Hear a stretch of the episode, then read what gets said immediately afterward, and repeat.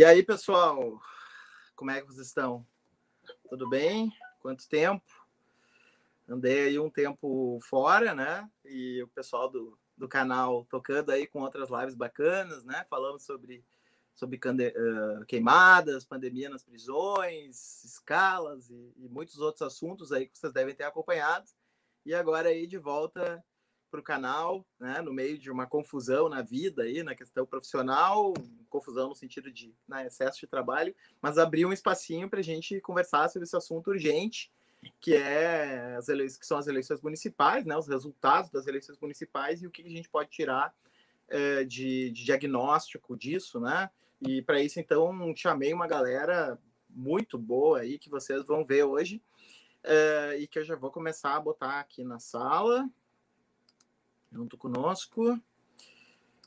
É tanta gente hoje que tem gente que ainda não chegou, mas o pessoal vai chegando, vai chegando.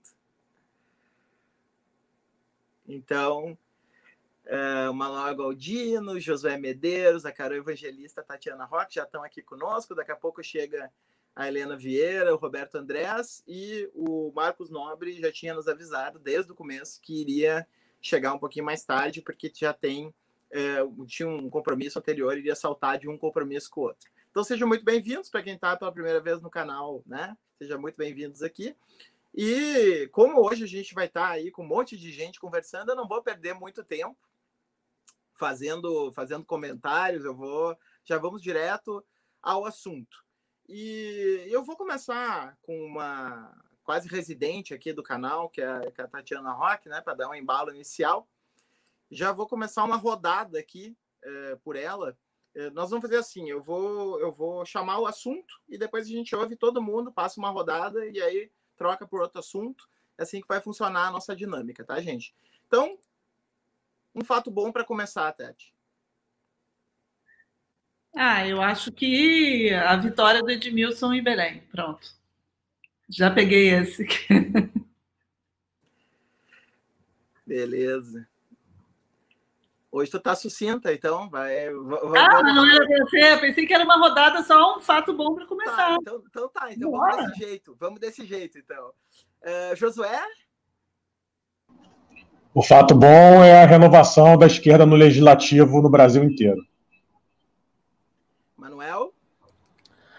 Boa noite. É, um fato bom é o recuo da antipolítica. E Carol? Acho que tá, com o microfone fechado. Ah, não, não, um fato agora... bom agora. O fato bom é um pouco na linha do Josué, mas mais especificamente o maior número de mulheres trans, mulheres negras no legislativo, nos legislativos brasileiros. Brasileiro. Beleza, show de bola. Bom, então uh, eu vou Vou partir uma primeira rodada com uma pergunta que eu acho que é uma pergunta bem natural, né? A gente começou as eleições tendo um antagonista em comum, né? É, não é segredo para ninguém aqui que todo mundo é antagonista do Bolsonaro, né? E, eu vou começar por aí, então, a, a, primeira rodada. Eu vou pedir primeiro que vocês façam uma breve apresentação aí. Pra, pra, tem, tem gente que está estreando no canal, a Tati aqui Uh, tem gente não, aliás, a Tati, por enquanto, né? Porque o Roberto e a Helena já estiveram aqui, mas a Tati é conhecida do canal, o Manuel, o Josué e a, e a Carol estão estreando, embora né, sejam pessoas aí bem famosas no Twitter e tal, a maioria do pessoal deve conhecer, e em outros, outros lugares além do Twitter. Então, eu só vou pedir que faça uma breve apresentaçãozinha e já vou colocar em seguida a nossa, a nossa primeira pauta aqui, que é o bolsonarismo sai mais fraco né, ou não? É, vamos começar pelo Manuel. É, bom, eu sou diretor executivo da Transparência Brasil, que é uma ONG que trabalha com transparência, né, procurando revelar os problemas que, que causam a corrupção, e sou doutor em ciência política pela USP. Uh, eu acho que o bolsonarismo sai mais fraco, mas, na verdade, assim, eu acho que o bolsonarismo sai fraco porque um dos aspectos que elegeu o Bolsonaro, que foi, que eu, até que eu falei um pouco, né, na minha outra resposta lá, que era essa história de você não, queremos ser contra o sistema, contra a política tradicional, essa nova política, os novos, né, que elegeu é, é, Witzel, que elegeu Zema, é, isso contribuiu para o Bolsonaro ser eleito. Foi um dos fatores que elegeu o Bolsonaro e que fez parte do bolsonarismo. E essa onda especificamente, eu acho que se enfraqueceu muito. Eu acho que é revelador que é, esses candidatos que foram eleitos na, na última eleição, em 2018, seja o Bolsonaro, seja os governadores que elegeram nessa onda, eles foram péssimos cabos eleitorais. Então, essa parte, eu acho, do, do que o bolsonarismo faz parte, né? Ele foi eleito por várias razões, mas essa foi uma das razões que ele foi eleito. Essa parte, para mim, é a parte que mais claramente é, é, foi fraca, né? Isso se revelou também no, no enfim, um pouco redução da, da, da, da animosidade em algumas eleições, em, alguns, em algumas cidades, acho que algumas outras não, parece que Recife não muito, mas é, acho que isso foi uma mudança positiva. E nesse aspecto é ruim para o Bolsonaro, porque ele precisa de, de caos, de, de confusão e de, e de antipolítica, de descrença na democracia, de crença, descrença na política tradicional e, e profissional. É, então, nesse sentido, acho que for, sai mais fraco. Recebemos a Helena, acabou de chegar, né, Helena? Vou deixar tu ir se ambientando aqui, já já te passo a palavra daí. É, Carol, mesma pergunta. Vamos lá. É, eu...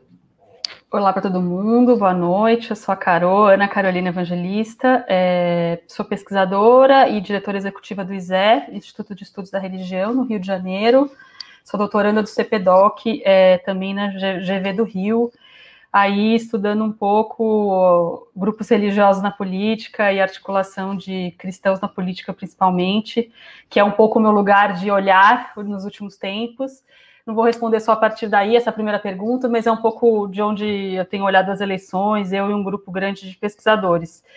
Eu concordo com o que o Galdino falou, esse aspecto do, do bolsonarismo sai enfraquecido mas talvez porque de onde eu olho, de onde eu acompanhei as eleições e grupos é, que nós é, monitoramos mais perto, sejam candidaturas, sejam eleitores, é, a, a, o, o, discurso, mas mais que o discurso, a, o ataque à esquerda, a postura anti-esquerda, a mobilização anti-esquerda, a esquerda como a culpada por todos os nossos males, é, ainda foi muito forte nessas eleições e, e ajudou a, a, mobilizar muitas é, candidaturas e a, a, derrotas no segundo turno é, de, em algumas capitais. Então, esse aspecto do que assim, a gente pode chamar isso de um, de um dos aspectos do bolsonarismo, que não está circunscrito ao bolsonarismo, é, foi muito forte nessas eleições, segue sendo forte, e aí acho que isso é até um elemento que gostaria de deixar para ou, ou, outros pontos de conversa é esse elemento do, da, da anti-esquerda, é, ela não está só né, em bases bolsonaristas mais conservadoras. Apareceu numa mobilização até do que muitos estão chamando de centro centro-direita democrática. Centro-direita democrática publicamente também fez discursos anti-esquerda é, nessas eleições. Uh, bom, eu vou então dar a palavra para Helena. Helena, eu vou te fazer junto a pergunta da primeira rodada, que assim o pessoal só falou um fato, né? Um fato positivo das eleições, né? Seja muito bem-vinda aqui no, no canal de novo, né? Sempre um prazer te receber e ficamos muito felizes aí com o teu aceite. Uh, um fato positivo dessas eleições foi ah, elegemos mulheres transexuais e travestis. Acho que isso foi algo bastante positivo. É, vocês me escutam bem? O áudio está bom? É, um segundo aspecto que eu considero bastante positivo foi a, a ida do Boulos ao segundo turno. Né, e aí eu considero esse segundo, segundo turno porque foi alguém que não foi o PT, que foi o segundo turno. Foi um segundo turno que, não, que eu não esperava uh, a princípio. Né, então acho que isso foram coisas positivas.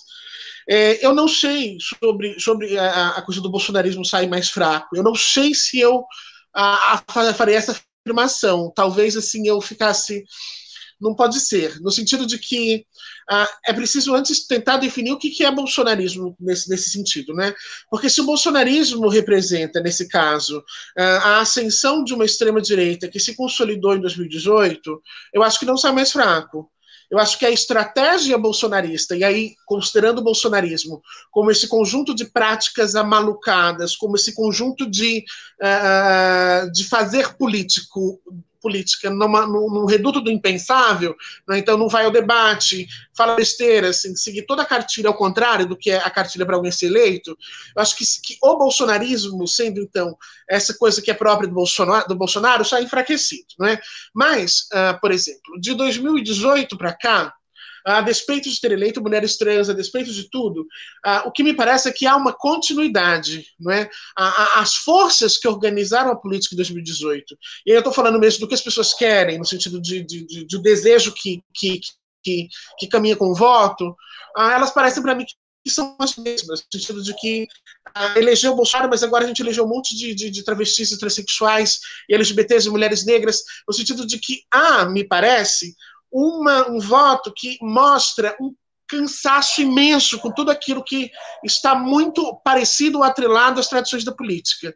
Não é? Ah, eu, eu, eu, gosto sempre de, de, trazer um exemplo que, para mim, ah, ah, que me aconteceu quando eu fui candidato a deputado federal em 2018, que foi um eleitor meu que votava no Bolsonaro e em mim. Aí eu falei assim: olha, não faz sentido, eu sou uma travesti do pessoal e o Bolsonaro é o Bolsonaro é um voto que seu que não faz sentido. E ele falou, mas eu nunca vi um travesti político e também nunca vi alguém igual Bolsonaro. Alguém igual Bolsonaro é alguém que diz assim, eu não sei economia, eu falo como eu quero mesmo, né? Então havia ali um desejo de uma coisa diferente. Eu olho para as eleições municipais agora e eu vejo que, que essa vontade de uma coisa diferente, ela segue existindo. Então, para mim, assim, a, o bolsonarismo sai mais enfraquecido no sentido de que ele não é mais a única alternativa, a única coisa que oferece algo diferente para as pessoas. Né? Ele não é mais o único capaz de oferecer novidade. Não é? Ah, mas se é esse sentimento de, de mais ordem, de, de controle, etc., se esse sentimento vai estar enfraquecido, eu acho que não. Ah, eu acho, inclusive, que esse resultado das eleições de 2020 ele pode ser, inclusive, um resultado que pode organizar um reinforcement do bolsonarismo para o próximo pleito.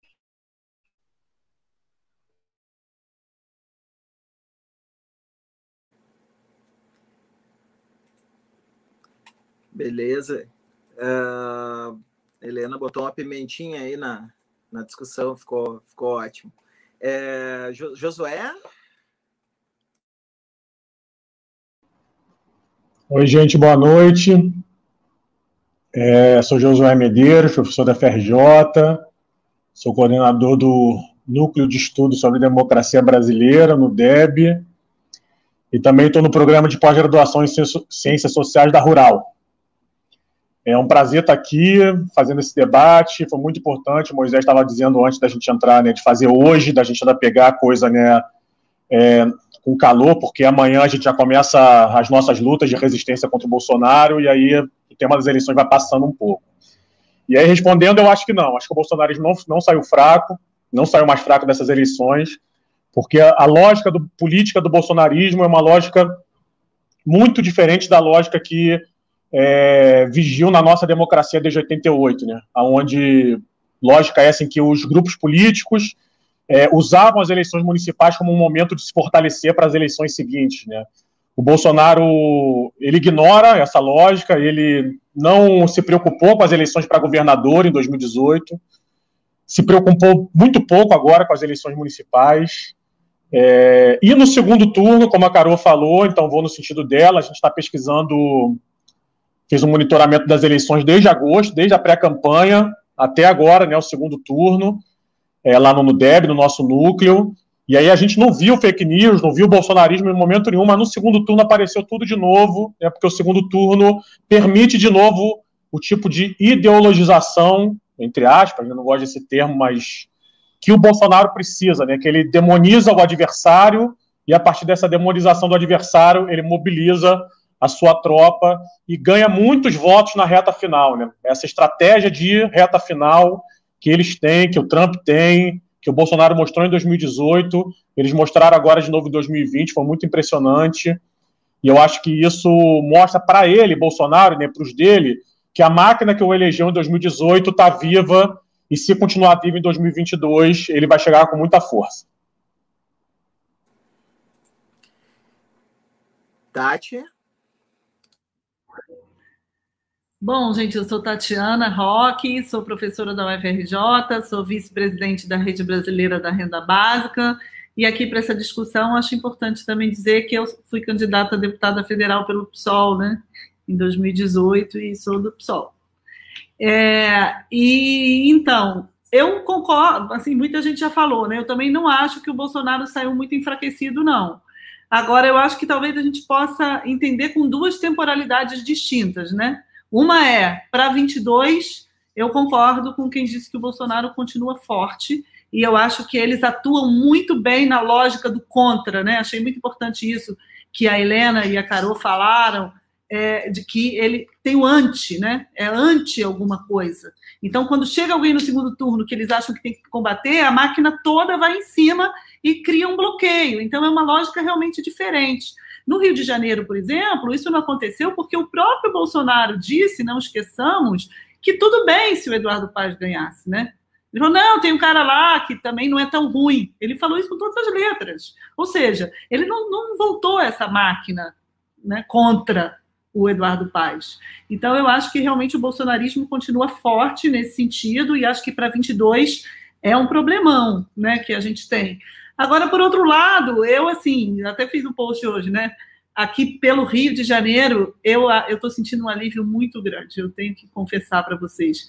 Claro que não é porque eu acho o Eduardo Paz bom, mas é porque eu acho que tem uma dimensão também nesse novo modo de fazer política da, da extrema-direita que é uma dimensão energética, assim, é uma coisa de vibração, sabe? Eles não deixam a cidade vibrar, não deixam a cidade existir, não é só uma questão. Claro que o Eduardo Paes vai continuar sendo muito ruim em relação às desigualdades, em relação à política de segurança, em relação a uma série de coisas que a gente já sabe, mas o Crivella, ele proibia o carnaval, ele proibiu o samba de rua, sabe? É uma coisa assim, é muito profundo, porque é uma coisa mesmo de aniquilação das nossas energias. E sem isso a gente não consegue nem resistir, nem organizar, né, alguma coisa para resistir.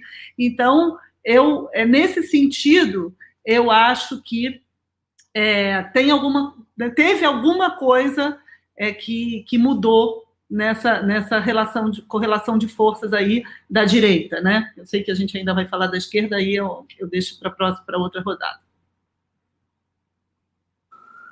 Deixa eu emendar uma, uma pergunta ainda nesse ainda nesse foco, né? E aproveitando a sobretudo a Carol aqui, mas todo mundo, né? Que é o, o, o Bolsonaro contou com uma alavanca muito forte das igrejas neopentecostais na reta final das eleições de 2018. Né? Houve ali aquele salto exponencial dado uh, no, no, digamos assim, na fase, fase última da, da campanha. É, esse, essa eleição, então, o Crivella perdeu. Né? É, e a gente teve também, simultaneamente, vários a gente teve o, o, de Vitória lá, o Pasolini, né? Coitado do o, grande Pasolini, né? Se revirando no túmulo e tal, mas teve o, o Pasolini eleito, né? O delegado Pasolini, mas em geral, uh, pelo que eu estava observando, uh, esses uh, personagens, né? Bolsonaristas, o capitão, o delegado, né? O, enfim, sei lá, o, o sujeito que levava esses codinomes antes da sua designação, né? para justamente fazer uma, uma certa ressonância é, bolsonarista, é, com exceção talvez do caso da Mata Rocha, mas enfim, também dá para entrar na discussão, é, perderam né, os segundos turnos. Então, eu queria ver assim, em termos de, de continuando, né, aprofundando um pouquinho mais essa, essa, essa questão, é, continuando esse debate, como é que vocês veem em termos de, de base social? Vocês acham que essa base social ela é mais plástica, talvez ela possa estar mudando de, de direção constantemente, ou ela, na verdade, não encontrou ali um vínculo ideal nesse momento, está guardando as energias para 22, né, está em disputa, como é que vocês veem? Começando pela Carol, então. Ótimo, Moisés, você começar pelo exemplo, você citou dos neopentecostais em 2018, que eu pego o gancho por aí.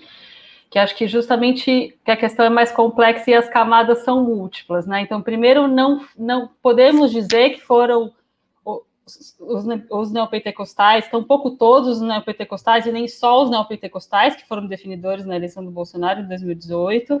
E se a gente olhar para a base evangélica, né, tem diversidade, a gente sempre diz tem diversidade, mas também tem disputas de diversidade no campo conservador evangélico, é, que é dividido. E aí o exemplo é, de 2020 é importante para isso, né? Porque por que o Crivella não se elege no Rio de Janeiro? Tem diversidade, tem disputa e divergências das, das orientações das igrejas, das denominações, mesmo dentro do universo pentecostal, vai, vamos ampliar um pouco mais, é, é evangélico. Então, uma coisa é, são as orientações da Universal do Reino de, da Igreja Universal do Reino de Deus, da qual o, o ex-prefeito ex, com muito com muita felicidade, eu digo, ex-prefeito do Rio de Janeiro é, é bispo licenciado. É, uma das boas notícias dessa eleição é poder dar Crivella de ex-prefeito. É, e então mostra um racha aí, né? Tem, é, é, outras denominações no Rio de Janeiro têm uma relação histórica com o DEM, por exemplo, e que estavam apoiando o Eduardo Paes, e aí vem daí, não é, não é um voto de bloco, não é o famoso voto de rebanho, é, se a gente olhar para essa base social. Agora sim, é as grandes corporações evangélicas, a gente tem dito, né? Quem pesquisa esse tema usa esse termo das grandes corporações evangélicas, principalmente pentecostais, tem saído vitoriosas das, das eleições não só agora, como já há alguns anos, e esse número aumenta. Então, de fato, essa é uma base no sentido é, da, da, máquina eleitoral que essas grandes igrejas conseguem mobilizar, já sabem mobilizar, é, e tem um sucesso eleitoral. Se a gente olha para a base, aí a, a, é muito mais difuso, é muito mais complexo do que isso, e, as, e, aí, de novo, as eleições de 2020 mostram isso. Se as eleições de 2018, para quem não acompanha esse universo religioso é, especificamente, poderia sair com uma sensação, bom, o Brasil virou evangélico da noite para o dia, ou a política virou evangélica ou religiosa da noite para o dia, é, e agora 2020 mostra é, um pouco as, as as camadas disso, né? Que não é exatamente assim, é, já não era, mas não é exatamente assim, porque você deu um exemplo do Crivella, a gente poderia dar o exemplo da, do, da, do, candidato à prefeitura de Goiânia, o senador Vanderlan, que é um senador é, importante da Frente Parlamentar Evangélica ligado à Assembleia de Deus, que não se, se não se elegeu no segundo turno, é só para dar um exemplo de um outro um outro ramo, aí, um outro universo, onde essa orientação, ou essa máquina, ou esse voto não necessariamente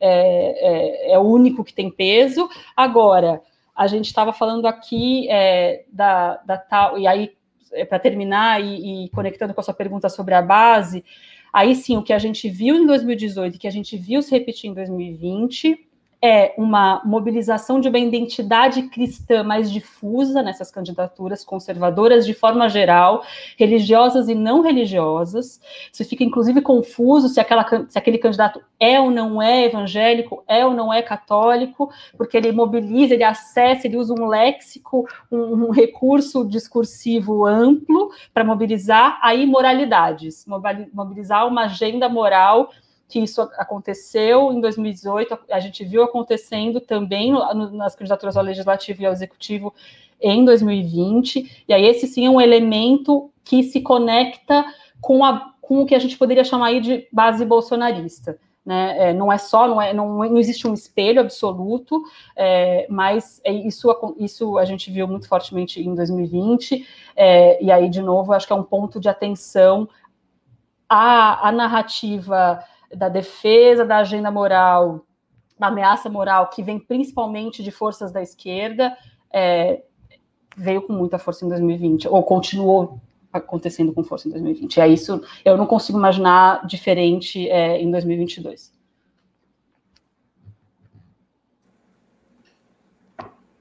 Uh, Manuel, as bases bolsonaristas por hoje, tu quiser. É, é, é complicado, né, a gente dizer, porque assim, eu acho que a gente tem que tomar um cuidado que as eleições municipais elas impactam as eleições nacionais e o panorama nacional muito via legislativo, né? Por que, que os na ciência política isso a gente estuda muito isso, assim, por que, que é, é, as eleições municipais são importantes? Porque vereadores e prefeitos vão ser cabos eleitorais dos candidatos a deputado, tanto estadual quanto federal. É, mas, para a eleição presidencial, aí eu, a desconexão já é bem maior, né? Então, é um, eu acho assim, eu tenho um pouco de dificuldade de, de, de, gastar assim, muito tempo tentando ler a partir dos resultados de 2018 o que vai sinalizar para a eleição presidencial. É, porque tem muita dinâmica local. Você vê até no, no, no, próprio chat aí, ah, o PT apoiou não sei das quantas, o PSL se coligou com o PT em tal cidade e não sei o quê. Então fica é, as dinâmicas locais você tem você tem é, nem é muito claro que é esquerda e direita né, necessariamente pelo, só pelas siglas partidárias só pelos candidatos as origens deles né e então eu acho que assim é, e o Bolsonaro tem uma peculiaridade que foi comentada um pouco aí que ele, ele joga sempre contra né que ele é o presidente que não fez essa eleição sem partido o Bolsonaro é um presidente sem partido, que é um, do ponto de vista da política tradicional, é, é, é, é uma loucura, porque ele não está construindo nem cabo eleitoral o partido dele para se fortalecer, etc. e tal. Então, é, eu acho que tem essa, essa, esse complicador nas análises para a gente não ler demais o cenário nacional a partir das municipais. É, eu acho que é importante para o legislativo bastante. É, mas, claro, essas dinâmicas, como a, a Carol comentou, né, você, esses políticos vão se cacifando para as eleições também. Quem tem sucesso vai arranjando apoio, vai arranjando, vai angariando networking, é, arrecadação de recursos, etc. e tal. Isso vai, vai, vai ajudando a definir também os próximos passos. Então, não é completamente desconectado. É, e no caso do, do, do, do voto é, evangélico, pentecostal, enfim, das várias denominações, é, é isso. Acho que assim, em algumas situações isso vai ser mais claro porque a dinâmica local dessas eleições municipais isso é mais importante para determinar o voto. Em outras, por exemplo, aqui em São Paulo, né, onde eu estou baseado, é, é algo que na campanha eleitoral apareceu menos, porque ela caminhou para outro caminho. E aí esse ponto não, não vai mobilizar tanto. É, então eu acho que tem também um pouco disso, assim, que fica difícil nacionalizar.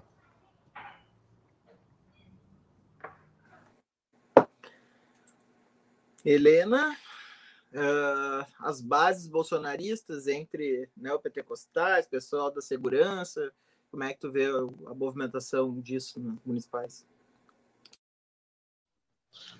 É, acho, uh, eu consegui, consegui perceber, vou dizer assim, como do lugar de quem esteve, assim, eu estava coordenando uma campanha, né, estive coordenando uma campanha uh, de vereador aqui e estive uh, em constante diálogo com um universo imenso de sujeitos. eu acredito que há uma decepção de parte da base bolsonarista com Bolsonaro. Essa decepção não implica em simpatia à esquerda, não implica em simpatia a nós. Não é? Eu acho que essa são duas coisas que são bastante distintas. Não é? é são, são sujeitos que seguem sendo conservadores, mas que, tão, que não, não gostaram de como as coisas têm acontecido, de como as coisas têm rolado.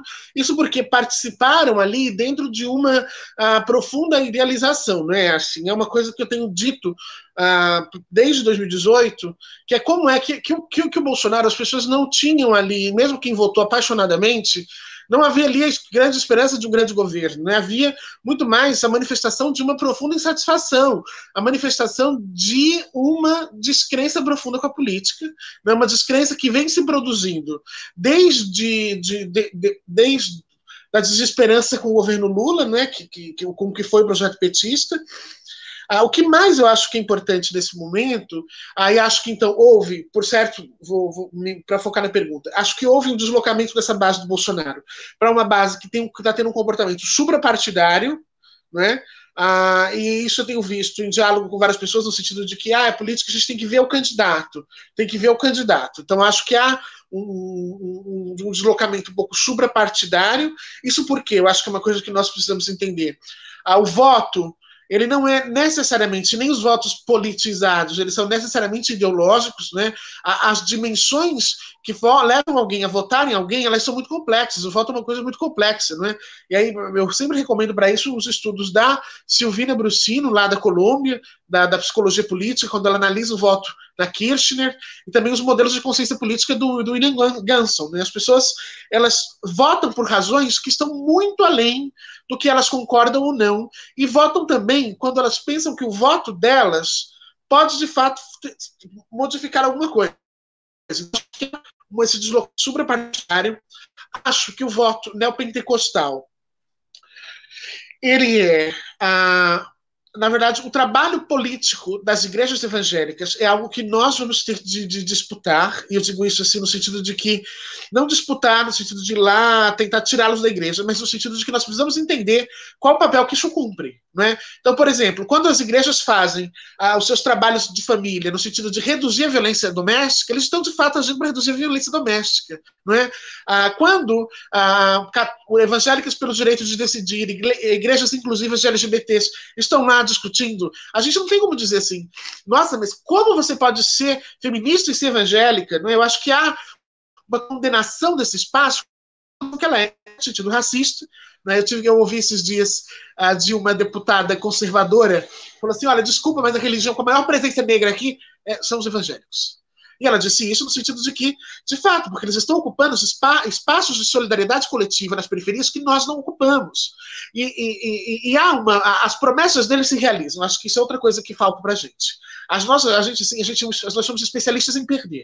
As promessas deles se realizam no sentido de que, por exemplo, ela fala assim: nossa, você vem para cá, você vai ter mais sucesso econômico. Não necessariamente por ação divina, mas porque ela se insere em uma comunidade e a outra chama ela para vender o produto de beleza e as outras compram esse produto de beleza. E quando você vê, você tem uma comunidade que está fazendo trocas econômicas e que está incluindo esses sujeitos que estavam sem, sem trabalho, que estavam sem renda, não é? Acho que a gente precisa, então, é, e, aí por isso eu penso que as eleições municipais e, e a política municipal ela vai ter para a gente da esquerda uma, uma, uma importância única nesse processo de recomposição, que é o quê? É o localismo. A política precisa ser local, no sentido de que é, é preciso tomar parte em coisas que possam acontecer, que possam ser feitas. A, a pavimentação da rua, a, a briga, a praça e etc. E por último, por último, acho que nós precisamos entender que há um processo de maturação no voto bolsonarista. É, no sentido de que nós não podemos ter medo da democracia. Eu lembro que assim, a gente fica, ah, como é que essas pessoas escolheram mudar, mudar de voto? Elas mudaram de voto porque elas amadureceram. Né? E, essa, e essa maturação vai chegar. Né? E elas vão mudar de novo de voto. Acho que é isso, é processo. É, é isso. Acho que a Helena te deu um bom gancho aí, Tati. Vai.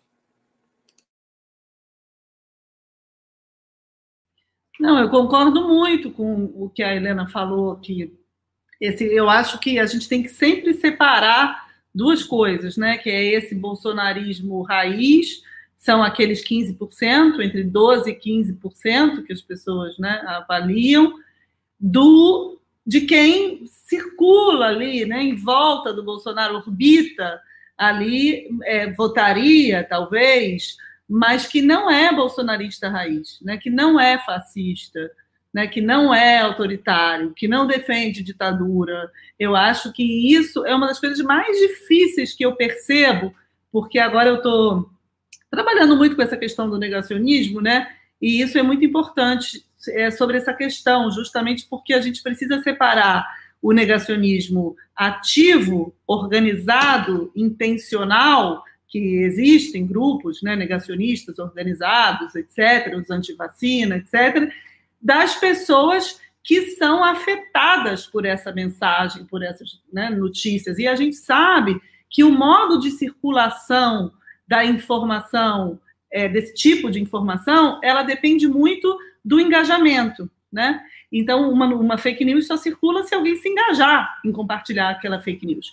E o engajamento, ele não se dá pelo conteúdo da informação necessariamente. É, isso é uma coisa também que muita gente já está falando, ele tem a ver com a aderência a um projeto, a um estilo de vida, alguma coisa em que você acredite e que você acha que aquela notícia vai contribuir para esse projeto. Né? Não é porque você acredita na notícia falsa. Não é porque ninguém acredita em mamadeira de piroca, gente. Vamos combinar.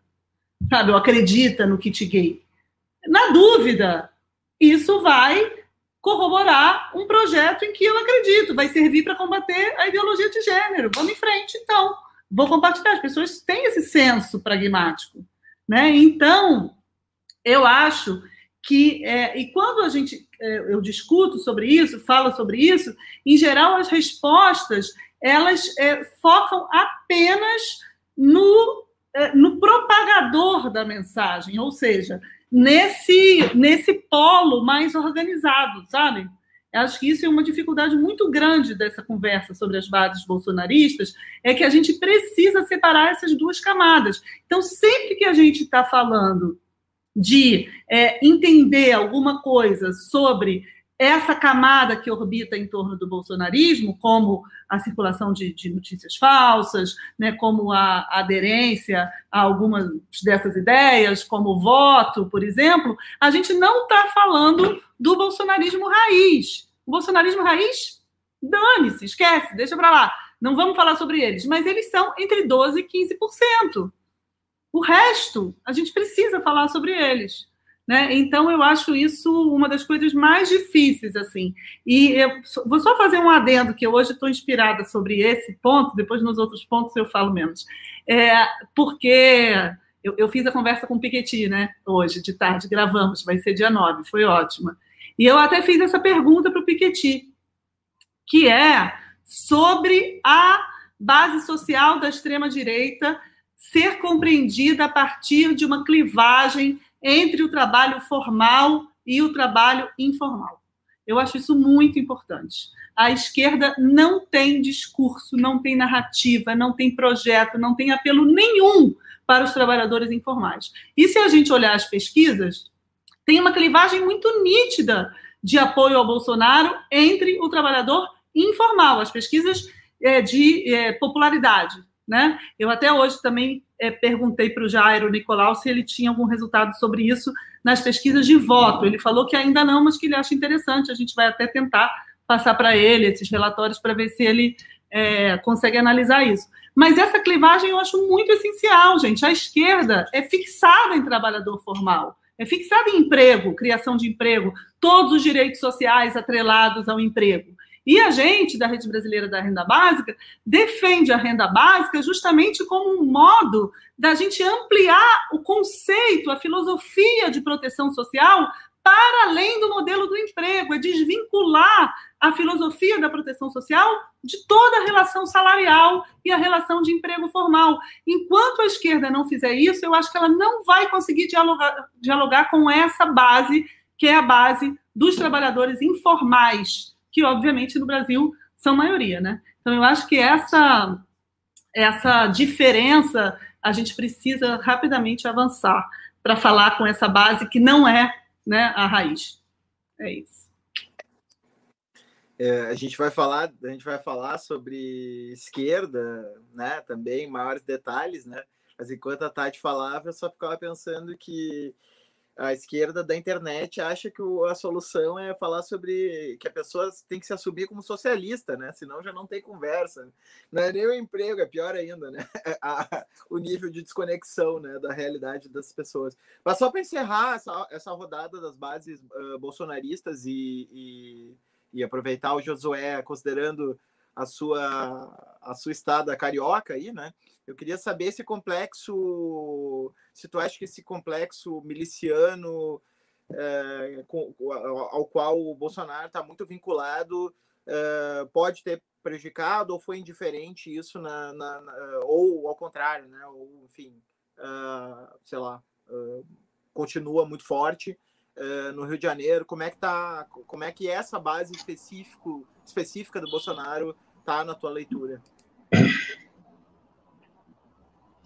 Beleza, é, vou começar por aí, é, depois tento fazer uma análise mais geral para contribuir com uma outra lógica, mas eu acho assim que na eleição, inclusive as duas coisas se conectam. Eu acho que esse complexo miliciano continua muito forte, a verdade ele avançou né, no estado carioca é, e no estado brasileiro desde 2016, né, com Crivella, e no 2018 com Witzel e com Bolsonaro. Então, só que eu acho que na eleição municipal funciona um pouco como a Carol falou, esse complexo se divide. O Eduardo Paz não é tão inimigo desse complexo assim. É, né, toda a, estrutura que o Paz traz do, do, do Cabral, né, daquela estratégia toda, tem conexões com esse mundo. É, não é igual o Bolsonaro, né, jamais falaria isso, mas também no combate. Então, fica ali uma dispersão mais fácil. E é justamente a dispersão é, que é o elemento que eu queria trazer aqui para responder essa pergunta, uma vez que eu já estou bastante contemplado é, com a parte sociológica aí que a Carol, a Helena e a Tati falaram, e aí dialogo mais com o Manuel na, na, parte da lógica do sistema político, né? Porque é um pouco isso, a eleição municipal ela é uma eleição dispersiva, por natureza. Né? É, é histórico do nosso sistema político, você vai ver o nível de fragmentação partidária é sempre maior, a dificuldade de, conectar é, o número de prefeitos com eleição nacional é sempre grande. É, e o que o Bolsonaro fez, acho que a gente precisa é, aprofundar esse conhecimento, porque ele foi tão disruptivo na lógica política que ele quebrou, inclusive, isso que o Manuel falou, que está é, tá nos nossos manuais, que é a relação direta entre prefeitos e legislativo, né, e bancada no Congresso Federal. Até isso o Bolsonaro quebrou. Porque o Bolsonaro fez a maior bancada sem ter nenhum prefeito, e os partidos que tinham maioria de prefeitos, o MDB, o PSDB, viram suas bancadas reduzir pela metade, né? Porque ele, ele foi um polo gravitacional do voto conservador de um modo tão bem sucedido que até isso ele quebrou, né? até essa lógica tradicional que sempre organizou os partidos. Então, a base, essas bases bolsonaristas se dispersaram nessas eleições, acho que a gente pode perceber, mas podem tranquilamente se reunificar em 2022, né? Acho que é isso que o Bolsonaro conta. Ele tem a máquina federal para reunificar, ele tem o carisma que as outras figuras da direita não têm, Dória, Huck, Moro, a gente pode falar sobre isso depois. É, e ele tem essa estratégia aí de, de, da extrema-direita, né, que todo mundo já falou, da guerra contra tudo e contra todos, de demonizar o inimigo. Então, essa, esses três elementos, só falta um para ficar ainda nos nossos manuais, seguindo o que o Manuel falou. Falta ele ter um partido porque ainda tem mais esse elemento de dispersão para 2020. Né? Ele saiu do PSL. Se ele tivesse ficado, gente, o 17 nessa eleição já tinha sido, na minha opinião, devastador. Essa coisa de 17, 17, 17 tinha, ia pegar. Como ele saiu, né, o bolsonarismo, as lideranças políticas se dividiram em 14 partidos. Se ele acertasse em Bocadura e Tinovo tiver um número que reunifique, como teve o 17, eu acho que ele pega essa base de novo e traz para ele, concordando aí com todas as é, análise e ponderações que vieram antes sobre o que, que, são, o que, que é essa base.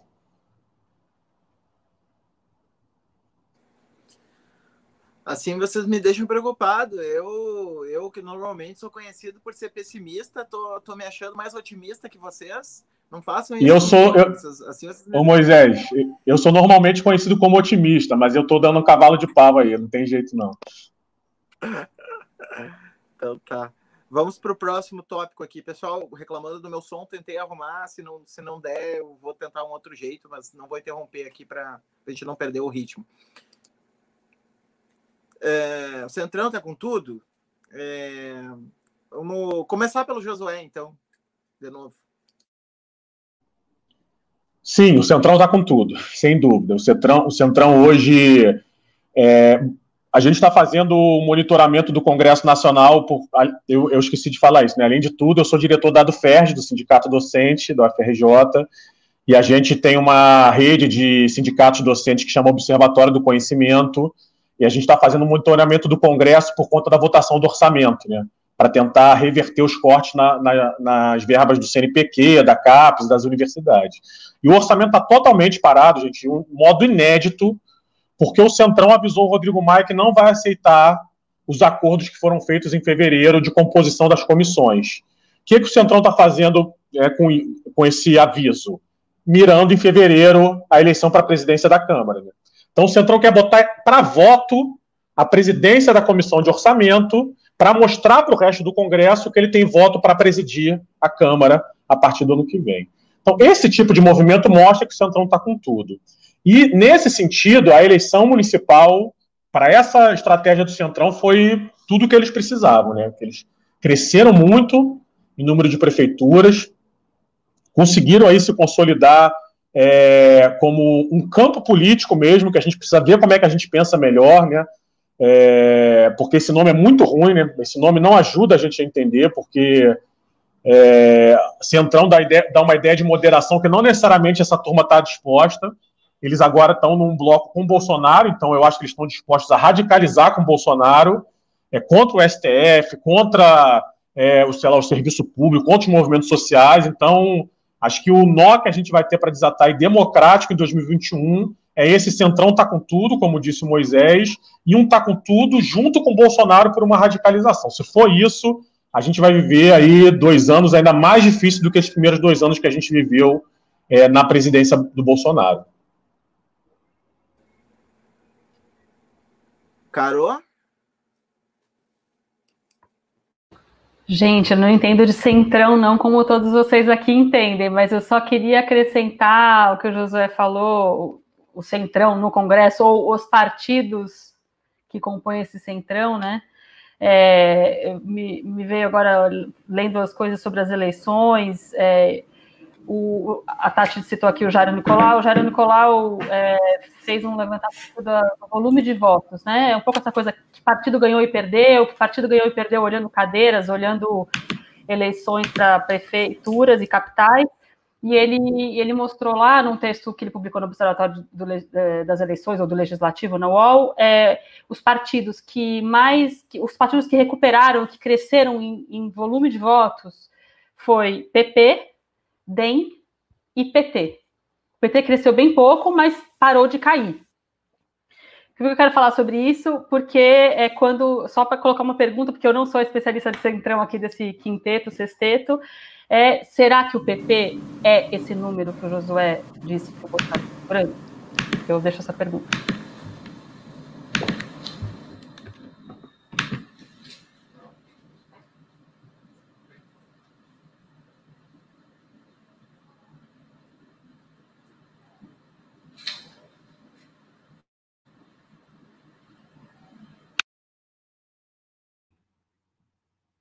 Tá sem som. É, só eu não tô ouvindo. Achei que era eu. Gente, eu.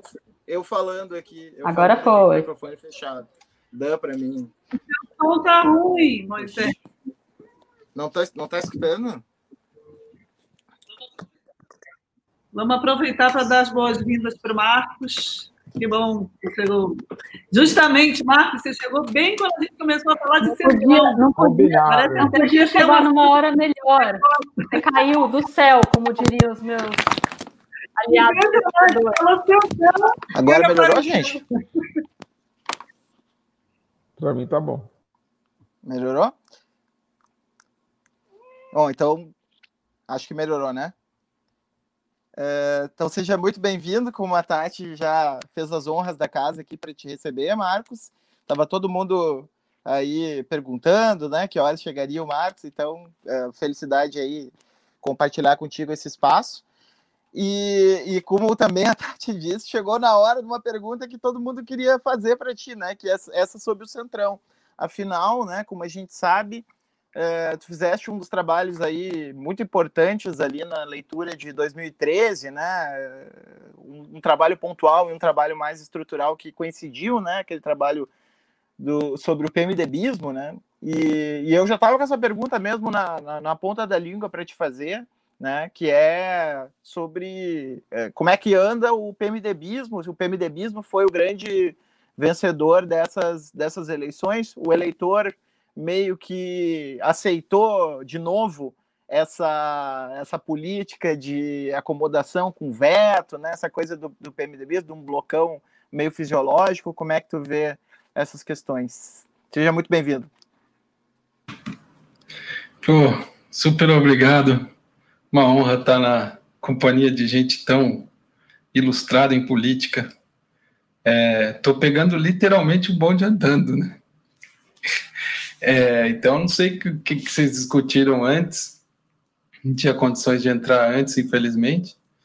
Agora, sobre o Centrão, é, o Centrão são muitos, é, sempre foram, né? É, mas agora a impressão que dá é que o Centrão está se organizando em dois. Né? Então, eu não costumo usar essa palavra centro político, porque uma coisa que não faz muito sentido para mim. Então, é, a divisão que eu acho que saiu da, dessas eleições é uma divisão entre extrema direita, direita e esquerda. Foi essa divisão que eu vi. Quer dizer, tem uma parte do que se chama de centrão, que foi chamado pelo deputado Arthur Lira, que é o seu líder, de centrão raiz. Então, alguma coisa como PP, né, esse partido chamado progressistas. Imagina, só, só o Brasil para produzir um partido que era o partido que sustentou a ditadura brasileira, ditadura militar, se chamar progressistas. Né? Só no Brasil pode acontecer isso. Então, o PP, é, o Republicanos, o PL é, e também o PSD. Então, acho que isso daí é o, são, são os partidos que toparam apoiar é, o governo Bolsonaro, toparam apoiar um presidente de extrema-direita. Todo mundo diz assim: ah, mas ele, Centrão, você, você não compra, você só aluga, etc. e tal. É, é assim que você faz um líder autoritário, né? dando apoio a ele no Congresso, na sociedade, etc. Tem uma parte do, do que se chama de Centrão que decidiu realmente começar um desembarque sério é, desse, dessa convivência com a extrema-direita.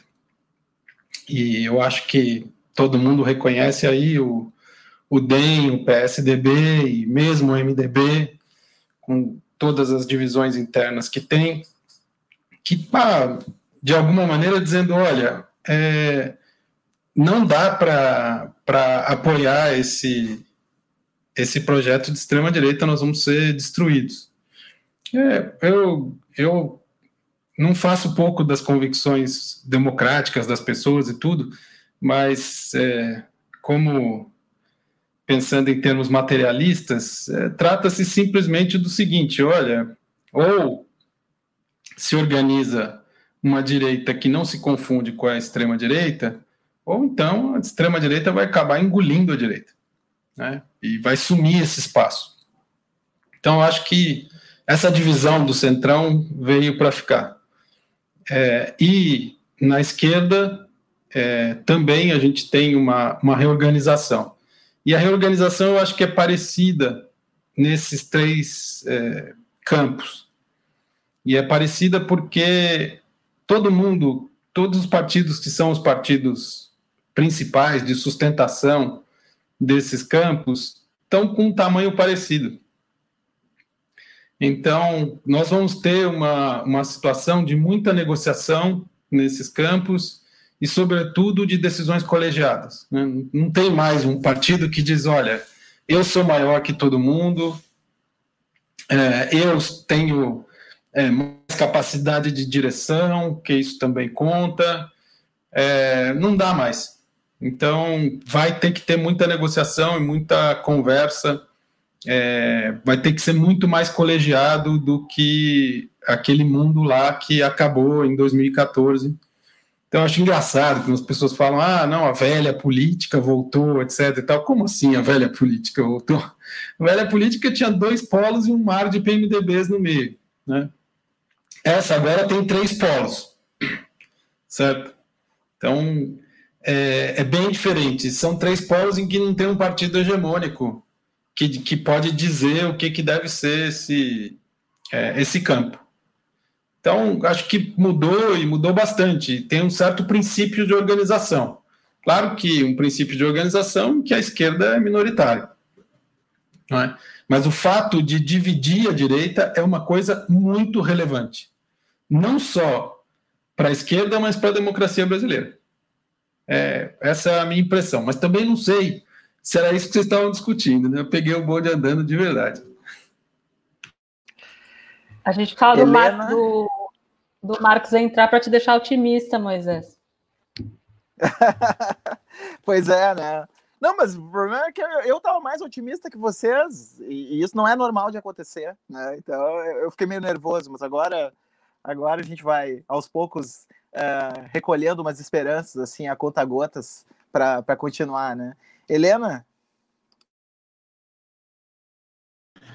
É, é, não, é, não é um tema sobre o qual eu tenho muito o que dizer em geral, mas acho que a primeira coisa para mim é sempre que, de fato, eu também tenho uma questão com o nome Centrão, né? Porque ele confunde. Às vezes a gente está debatendo centro e centrão, quando você vê se está falando centrão e outra pessoa está falando centro, e você fala, pera, o debate não aconteceu porque não fez sentido o que a gente disse até agora. Né? Ah, ah eu, eu, eu costumo pensar esse centrão justamente como uma parte que Uh, no, no, fenômeno bolsonarista da eleição perdeu, perdeu, perdeu um tanto. Né? Eu vou dizer assim, uh, quando foi que eu notei isso? Eu estava eu tava em Crateús, no interior do Ceará, fazendo campanha, uh, e aí tinha eu e duas deputadas, dois, dois candidatos deputados do partido tradicional, que são deputados desde o século XVII. e aí Uh, entrou uma, uma carreata de um menino de, de 20 anos, bolsonaristas, com um monte de gente seguindo esse menino. E eu olhei para a moça que panfleta para deputada desde sempre. Uh, ela olhou para mim e falou: gente, bem, acabou, nós, a gente tem que sair daqui, a gente vai apanhar. Eu pelo pessoal e ela lá com a sua oligarquia. E aí eu falei: bem, uh, o fenômeno bolsonarista, de alguma forma, atropelou as oligarquias aqui.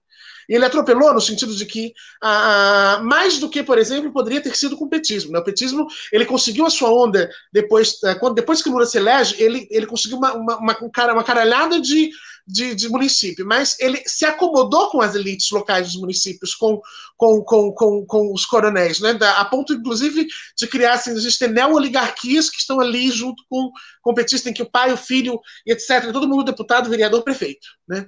Ah, e ali não, eu falei, gente, que assombro, né? Eu falei, que assombro, porque o pacto oligárquico, ele sempre me pareceu algo que ficava ali no fundo da política brasileira, mantendo uma certa estabilidade, né? Enquanto, enquanto as pessoas enlouqueciam, existia uma coerência que, que, que, que, que caminhava, que penteava sobre o tempo político, quase que como uma, uma tectônica da política.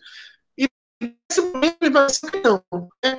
Uh, e aí, quando, quando o, o Alckmin se alia com todo o Centrão e ainda assim perde a eleição, eu falo, eita, alguma coisa está acontecendo, porque parece que ah, o funcionamento normal da nossa, da, do, da nossa política ruiu. Falei, faço campanha desde os 15 anos. Tudo que eu, tudo que eu, que eu achei que estava certo até deu errado. Né? Tudo que eu achei assim, o político precisa fazer isso para ganhar uma eleição, o Bolsonaro fez o contrário e ganhou. Né? Ah, então, eu acho que esse, esse, esse, esse, esse conjunto de partidos fisiologistas que estão no poder há muito tempo e que necessariamente vinculados a um projeto, a uma ideologia, mas vinculados muito a, a uma política que emerge ali do localismo. Né? Ah, ah, esse pessoal saiu bastante fragilizado, ah, esse pessoal se vê instado ah, por eleitores e afins, inclusive, a assumir posições que sejam posições ideológicas ou que pareçam ideológicas, né? E eu acho que então é, é, a gente começa a ver uma organização deste centrão como como corpo político muito mais do que porque nós que eles eram organizados antes. Antes eles funcionavam no regime de afinidades. Né? A mim me parece que agora uma, um, um prenúncio de uma organização, diz que talvez seja a velha direita ou a direita, né, não sei, que tem a ver também com a manutenção da política, do, do, do, dos pactos que ordenavam a política brasileira desde a fundação da República. Né? Eu acho, eu acho, eu acho que, que Aí acho que o bolsonarismo bagunçou muito isso, né? Ah, e, e ele tem sido imprevisível para nós todos, né? para a direita, para a esquerda, para os mecanismos, para as pesquisas. Eu nunca vi os estudos eleitorais, erraram em 2018, erraram agora, sabe? Eu tenho dito, por, eles erraram tanto nos, nos, dois, nas duas eleições que significa que provavelmente tem alguma coisa que nós não conseguimos calcular, tem algum elemento que não está entrando na conta, tem alguma coisa que escapou, né? Ah, que eu acho que tem a ver justamente com isso que distingue esse centrão que se organiza dessa extrema-direita, desse novo momento da, da, do, do, que é a nossa política. Minha maior preocupação, e aí a, que eu acho que é o que estará em disputa, que o centrão tende a levar, por, justamente porque não assumem uma, uma, uma, posição específica que não seja a posição da conveniência, não é? é são os eleitores, uh, são aqueles que votam em branco ou não votam. Não é? Ah, esses são um, conjunto de pessoas muito difíceis e que a gente vai ter que dialogar de alguma forma. Ah, eu sou budista, né, da terceira geração de budistas, ah, desde que minha avó era budista. No budismo tem uma categoria de pessoas que são os ikitanchikas, que são pessoas que são os incrédulos permanentes.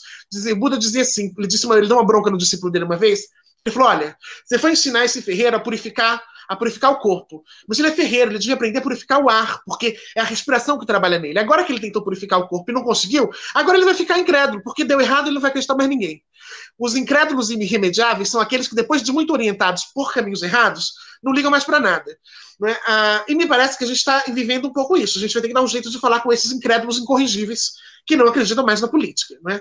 Ah, e ainda sobre o Centrão, só para concluir, tem a questão dos governadores. Acho que com a pandemia e a crise, ah, a crise política que se instaura e a fragilidade institucional do governo federal, a gente tem um redirecionamento uh, para um tipo de política dos governadores, na linha um pouco do que dizia o Abrúcio, uh, no sentido de que esses governadores, que são, em geral, muito vinculados às suas oligarquias, oligarquias locais, assumem um novo protagonismo na política nacional. E o, esse poder dos governadores é algo que eu acho que nós teremos que discutir uh, nos próximos anos. É isso. Manuel? É, eu acho que o Centrão, enfim, ficou bem forte. E para não repetir o que as pessoas falaram antes, eu vou fazer uma pergunta, que é uma pergunta que eu tenho me feito, porque eu acho que, que pode ajudar um pouco a entender o, como eles tiveram esse resultado tão bom. Que é o seguinte: é, a gente precisa, precisa, se debruçar sobre qual foi a forma de recrutamento ou, ou os critérios de recrutamento que esses partidos conseguiram é, selecionar os candidatos mais fortes. Porque, assim, essa direita que, que, que foi para o Centrão, acho que o PSD é um exemplo fantástico disso. Por que, esses candidatos não foram para o PSDB, por exemplo, ou para o MDB? É, por que, que esses partidos tradicionalíssimos da política brasileira, né, PSDB, MDB, é, meios democratas, que até foi bem na eleição, mas esses três partidos todos já tiveram presidência da República ou vice-presidência da República no Brasil. E não foram eles capazes de atrair é, esses candidatos para saírem por esses partidos e eles poderiam ter o sucesso. Ah, a volta da direita, política conecta um pouco com o que o Marcos Nobre falou, né? A velha a política voltou como era antes. Não exatamente, né? Porque é, não foram esses partidos que, que, que, ganharam. O DEM ganhou, mas o PSDB e o MDB principalmente não, eles perderam nessa eleição. É, então eu acho isso muito curioso, que é, a direita que se fortaleceu e ganhou, ela escolheu e aí a gente precisa entender por quê, não ser nos partidos tradicionais que lideraram a direita no Brasil por muito tempo, é, com exceção dos democratas. Então, eu acho que a gente precisa entender um pouco isso, exatamente o que está aí que fez com que eles tivessem recrutamento de candidatos fortes, porque não é só é, assim na disputa da política local, né? Os políticos fazem muito cálculo por qual é o partido que vai ser melhor para mim, dos apoios é, que eu vou conquistar, de que vai bancar minha campanha, quanto dinheiro vão colocar. É, então, assim, a gente tem muita mudança no Brasil hum, de reforma eleitoral nos últimos anos e é difícil a gente, a gente ver o impacto disso tudo. Então, será que esses partidos maiores concentraram recursos nas campanhas, como aqui em São Paulo, por exemplo, isso impactou é, quanto dinheiro eles iam ter nesses outros municípios, em outros lugares? Será que teve alguma coisa a ver? Precisa olhar esses dados. Agora, uma coisa que eu acho que é preocupante também para o futuro é que a gente fez uma reforma eleitoral que acho que 100% dos cientistas políticos devem gostar, que foi o fim das coligações eleitorais, e aí uns 80%, que é a barreira, é, cláusula de barreira, é, e nesse momento em que a gente fez essa reforma política que a, todo mundo gostava, né, é o momento em que você vai dificultar o acesso a recursos que hoje são quase todos públicos, que é de TV, horário de rádio e financiamento de campanha, é, vai ser dependente completamente do desempenho eleitoral nas eleições legislativas é, é, do próximo ano. É, e aí você vai fortalecer nesse momento justamente isso, em que você quer dar uma fechada no sistema político, reduzir o número de partidos, você vai fortalecer o centrão. Então a gente pode ir para uma armadilha em que o centrão vai dominar a política brasileira por bastante tempo aí, porque deu um time muito ruim da reforma teoricamente boa, é, vai coincidir com, com um momento bem complicado, porque não é só a questão de ser esquerda ou direita, né? Não é nem o PSDB, enfim, é, é, é, Democratas, o Marcos Nobre comentou, né? Partidos que falaram, a gente não quer estar tá aliado com esse tipo de extrema-direita e autoritarismo, que aí é, enfim, muito mais nocivo, muito mais complicado. É, e não é esse, questão dos democratas aí um pouquinho para a minha história, não é esses os partidos que a gente está fortalecendo e que com essas mudanças eleitorais aí, a gente pode ter uma vida bem difícil para os próximos anos, os próximos 10 anos no Brasil.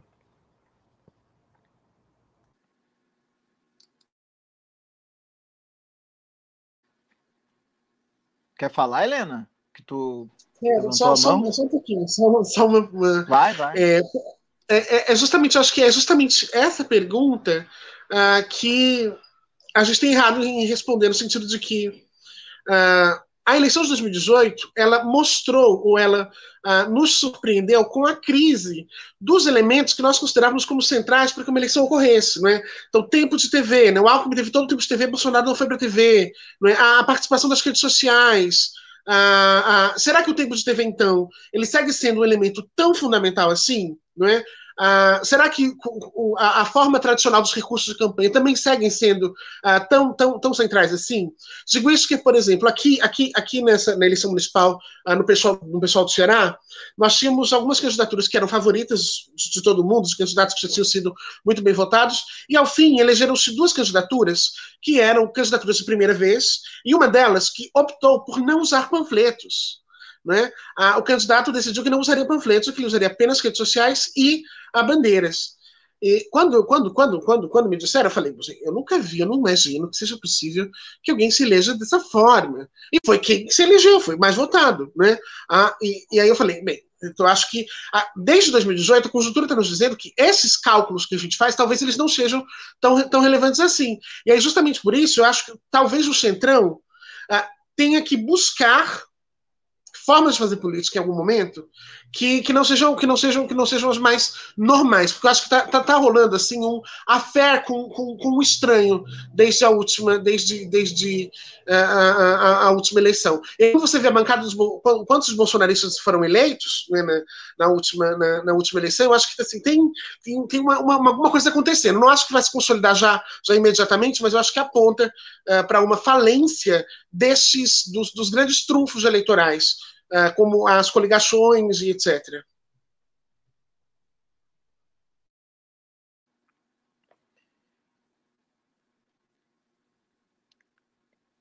Vamos. Acho que o Marcos caiu, mas daqui a pouco ele volta. É, a Tati tem para falar essa, essa pergunta, mas eu já vou, já vou emendar e botar fogo no parquinho. É, para a gente falar sobre, digamos assim, os grandes líderes da esquerda e sua influência em relação na relação município projeto federal é, como é que foi esse comportamento? Por exemplo é, o Ciro Gomes apostou numa via de centro-esquerda com alguns nomes bem ao centro, quase na centro-direita, né? Vamos pensar em Marta Rocha, Márcio França, né? Ele apostou mesmo em ocupar esse espaço ali e construir uma aliança entre a ideia, as ideias trabalhistas dele com né, esse, esse PDT, essa tentativa de renovar o PDT, né? E o velho trabalhismo com Uh, de outro lado, né, algumas lideranças assim que fossem agradar mais aos conservadores, né? A gente teve o aí a gente teve o PSOL saindo com, sobretudo, né, o Edmilson e o Bolos com né, os grandes destaques. E, e, a gente teve as estratégias do PT, né, que, enfim, uh, acabaram não, não levando a grandes resultados. E cada um, de certa maneira, né, configurando um certo espaço para buscar aí construir o seu, seu projeto para 2022. É, como é que tu vê essa, essas, essas estratégias difusas da esquerda, né? Uh, e, enfim, né? Como é que é o teu diagnóstico inicial, assim, pelo, não digo para 2022, mas assim, pelo menos do como foi nessas, nessas eleições municipais, Tati, para depois a gente. Então, essas eleições foram terríveis para isso, né? Acho que a situação lá do Recife praticamente tornou impossível, pelo menos tudo bem, as coisas mudam, né? Mas uma aproximação PSB-PT ficou complicada, né? E eu acho que, não sei se hoje, hoje teve essa entrevista do Ciro Gomes, vocês viram? Essa entrevista já deu pernada para todo lado, teve agora até uma resposta do Flávio Dino, ele conseguiu bater até no Flávio Dino, que é a maior unanimidade, ele já deu uma pernada né, no Boulos, no Lula, no Flávio Dino, todo mundo, e então, assim, eu acho que isso, esse é o maior problema, né, quando a gente aqui está falando dos campos, eu acho que estamos, né, está dando para vislumbrar esses três campos, até que o Marcos citou, essa correlação de forças, tudo bem. Quando a gente começa a falar de nomes, aí fica uma loucura, né? Porque a própria, esse próprio campo da direita normal, digamos assim, eles é, tão, se fortaleceram, se desvincularam do Bolsonaro, mas eles não têm um nome, né? o nome deles é o Dória, talvez, mas difícil, é um nome difícil, Dória, né, para vencer o Bolsonaro. E no campo da, da esquerda, nesse terceiro campo, a gente não consegue chegar em um nome, né? Então, a gente também tem que lacrado, porque se a esquerda não for com um nome só, é, a gente vai ter esses três campos, né? Eu concordo com isso que o Marcos falou. A gente tem três campos: extrema direita, direita, esquerda. Né? Aí, se a gente vai para o segundo turno com três campos, tudo bem, vai ter a briga entre a esquerda e a direita normal por um lugar no segundo turno. Se a esquerda vai com um monte de candidaturas, tem uma grande probabilidade de nem chegar no segundo turno. Né? Ou de ter uma briga tão fratricida que não, chegue lá e não consiga se unir para ganhar. Quer dizer, eu acho que quando a gente começa a falar de nome, é terrível. É, eu acho que aí a gente fica. Aí eu fico pessimista.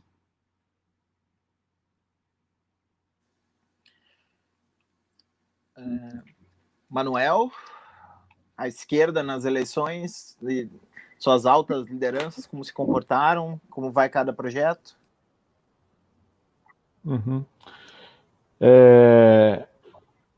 Acho assim, a, a esquerda está tá se reconfigurando. É, durante muito tempo o PT foi o protagonista e no fim isso determinava pouco espaço para, para contestações à hegemonia é, do PT. É, e, e, agora a esquerda está no processo de, de, se reconfigurar. Inclusive isso que a Kelina falou, de descobrir é, novas lideranças, construir novas lideranças. É, a gente está num processo muito mais lento do que eu imaginava de construção de, de lideranças de mulheres, de negros, negras, né, transexuais, LGBT em geral. É, eu achava que ia ser um pouco mais rápido. E então, assim, esse processo de reconfiguração da esquerda está é, tá acontecendo e ele aparentemente vai continuar acontecendo é, até 2022. Então, eu acho que esse cenário que a Tati falou, assim, eu vejo com muita dificuldade dele ser superado. É, as lideranças políticas têm tentado, acho que eles têm percebido isso, e eles têm tentado, em alguma medida, conversar. O Ciro tem um modo dele de, de causar confusão, né? Ele não consegue é, se segurar mas ele conversou com o Lula outro dia. É, é, o Flávio Dino tem feito esforços já há bastante tempo, é, mas é, esses grandes nomes da esquerda tradicionais, acho que eles percebem que eles estão perdendo espaço e, ao mesmo tempo, não tem um protagonista novo. Mesmo candidaturas como a do Boulos, que é, foi, um, sem dúvida, um sucesso muito grande em relação à expectativa inicial que se tinha do que ele poderia alcançar aqui em São Paulo, né, no maior colégio eleitoral do país, é, é difícil alguém. Eu, eu, assim, eu não consigo projetar que ele chega para 2022 como alguém pronto para liderar a esquerda. É, então, é, na verdade, ajuda a dispersar um pouco mais, porque aí o pessoal vai falar: a gente já tem, tem aqui um pouco de cancha, tem um pouco de, de espaço para manobrar, a gente quer um pouquinho mais do bolo, é, e os outros vão vão falar, não, esse bolo aqui, calma lá e tal, como é que a gente vai dividir? Então eu acho que a esquerda se fragmentou um pouquinho mais, porque ela está se reconfigurando, e esse processo demora tempo. Está é, tá se reconfigurando, inclusive, no modo de fazer política, nessas novas tecnologias, teve uma mudança aí no mundo inteiro, é, e, e, e, nas, no Brasil, né, toda, gente, toda essa questão gênero, antirracismo, etc., está super forte, e não se refletiu ainda nos partidos. Os partidos brasileiros um pouco lentos em captar isso. Então, é, eu acho que esse processo pode até apontar para algo positivo, que vai, vai, de repente, captar essas preocupações da Tati, que é, mais antenados com a realidade do mundo atual, que não seja esse trabalhismo tão antigo dos direitos formais, é, mas é algo que para a esquerda está difícil de ser feito rápido. E eu entendo a agonia de quem quer, quer se ver livre do, do que está aí na direita, enfim, e, mas o jogo está difícil para o lado da esquerda, é, e acho que as lideranças percebem isso, então elas estão tentando fazer as coisas. Eu acho que os movimentos têm que estar tá tentando achar alguma solução, mas o, a, o caminho não foi encontrado. É, e acho que isso vai, vai ser uma dificuldade muito grande para os próximos anos aí. Uh, Carol, tu pode comentar o que tu quiser, mas particularmente eu queria te ouvir sobre, sobre a possibilidade do surgimento de lideranças uh, cristãs, progressistas, né, como se queira chamar, né, se tu acha que a Helena também tocou nesse ponto, né, se tu acha que tem chance de surgir por dentro, né, desse enorme segmento da população brasileira religiosa, uh, grandes lideranças de esquerda que possam ocupar esse espaço aí das, das, das lideranças que estão já nesse crepúsculo aí. Sim. Ah, já está surgindo, né? Mas eu vou voltar só um ponto para fazer o, o, gancho com o Galdino, que é, acho que já foi falado aqui, o Marcos falou, ao mesmo tempo esse cenário da esquerda sai dessas eleições sem um, uma grande força hegemônica, né? O, o Celso de Barros hoje também comentava isso. E eu, pensando nisso, ao mesmo tempo também já, já sai a disputa por, bom, não, não tem mais o hegemônico, quero ser eu, né? E aí essa entrevista do, do, do, do Ciro é emblemática nesse sentido, né? Não, não tem mais o, o partido, o, o, tradicional partido que hegemonizava a, a, esquerda, então agora sou eu. E aí essa esquerda precisa ter mulheres interlocutoras, gente. Essa esquerda precisa parar de, de ter é, homens organizando o sistema, é, a Marília Reis é uma força importante que surge de Recife, é, apesar da derrota. A Manuela, a mesma coisa no Sul. É, esses partidos de esquerda precisam criar vergonha na cara e precisam ter mulheres que estejam protagonizando essa conversa, protagonizando essa, essa, essa negociação, falando em nome desses partidos. É, é menos desejo do que eu estou falando, essas figuras existem nesses partidos, elas estão aí, elas colocaram a cara para bater, elas tiveram um, desempenho incrível é, nesses partidos de esquerda, e eu não quero mais ouvir esses caras falando quem vai organizar o quê, eu quero ouvir essas mulheres falando quem vai organizar o quê. Acho que isso é um pouco é um, pedaço de análise e um pedaço de recado do meu lado, assim, e que essas urnas acho que para mim também dão. E aí a sua pergunta sobre as, as figuras progressistas do, do, campo cristão, né? Enfim, é, não é que emergiram nessas eleições, mas é, a gente observou uma reação é, em movimentos mais, uma reação mais organizada, né? Uma reação mais organizada de movimentos de base progressista nos partidos, mas é, é, que já existiam dentro de federações partidárias, mas estavam no base da sociedade que, que, que se apresentaram para para as eleições agora, um pouco para responder, bom, essas lideranças evangélicas aí especificamente não, não nos representam, não ser evangélico na política não é só ser deste perfil, com esse discurso, com essa agenda, e nós vamos nos organizar, algumas, algumas figuras já estavam nos partidos, no PSOL, algumas no PT, algumas no PSD, PDT, dessas candidaturas chamadas progressistas do, do campo cristão, a gente identificou em quase todos os partidos do que a gente chamaria de centro-esquerda, elas ainda são de menor força, elas ainda têm uma, uma, menor visibilidade, mas elas se organizaram de outras formas, inclusive com movimentos suprapartidários, né? É, a bancada evangélica popular, os cristãos contra o fascismo, tem alguns, mas de figuras que estão aí, se apresentaram para o Legislativo, no Rio de Janeiro, em São Paulo, é, Goiás, Pará. Então, eu não sei se é, Moisés, você colocou na sua fala grandes lideranças, acho que podem ser grandes lideranças, e que é importante deixar claro um ponto: não é levar é, o evangelismo para a política de outra forma, é ser um evangélico na política. É, é, tratando a política como ela deve ser tratada, né? separando é, é, questões das igrejas e questões religiosas das, das, questões políticas, das questões de Estado. Então, e aí, para terminar, essas candidaturas que a gente acompanhou, elas são de figuras e de, de lideranças que é, é, acessam, mobilizam, posicionam a sua identidade religiosa, é, ativamente, mas as suas pautas políticas são pautas de direitos humanos, de justiça social, ligadas a propostas para a cidade. É, é, não é simplesmente o que a gente vê hoje retratado na política, só que com o sinal trocado.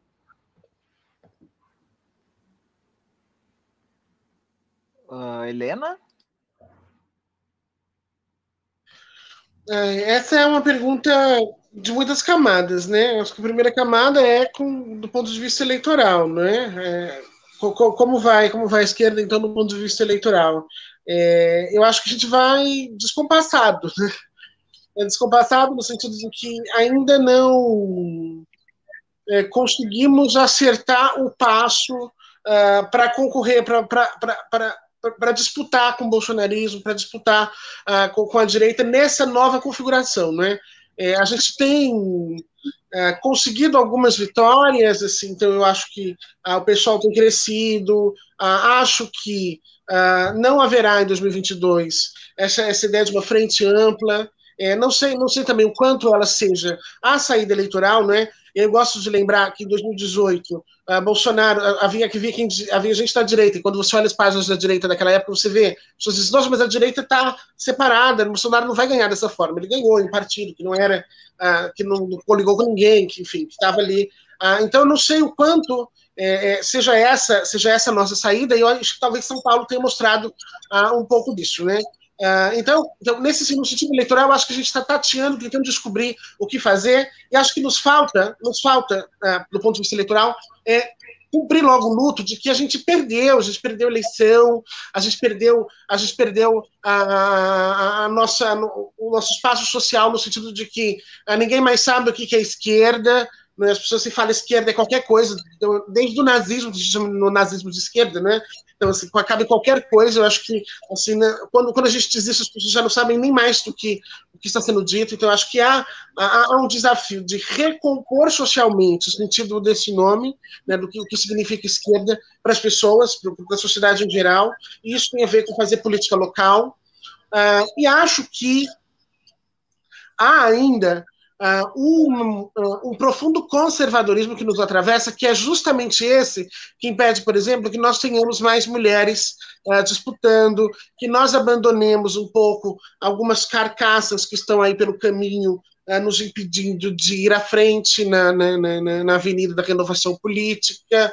e esse conservadorismo tem a ver justamente com uh, é algo que, que nos atravessa no Brasil, que atravessa do bolsonarismo até a gente, né? Que é justamente a, a, a, um masculinismo político, no sentido de que a gente precisa, lembra, o Ciro disse, nós precisamos de mais testosterona, e aí Bolsonaro aquela coisa do mito, do homem, né? Eu acho que há nesse, nesse, nesse, nesse processo uma tentativa de construir a esquerda uma aliança né? ah, dentro de uma lógica assim de que você fecha os olhos e imagina um revolucionário e o que vai vir é um Che Guevara suado na selva cheio de mulheres sem camisa e viril. Né? Uma, uma, uma ficção é, quase pornográfica de um líder de esquerda.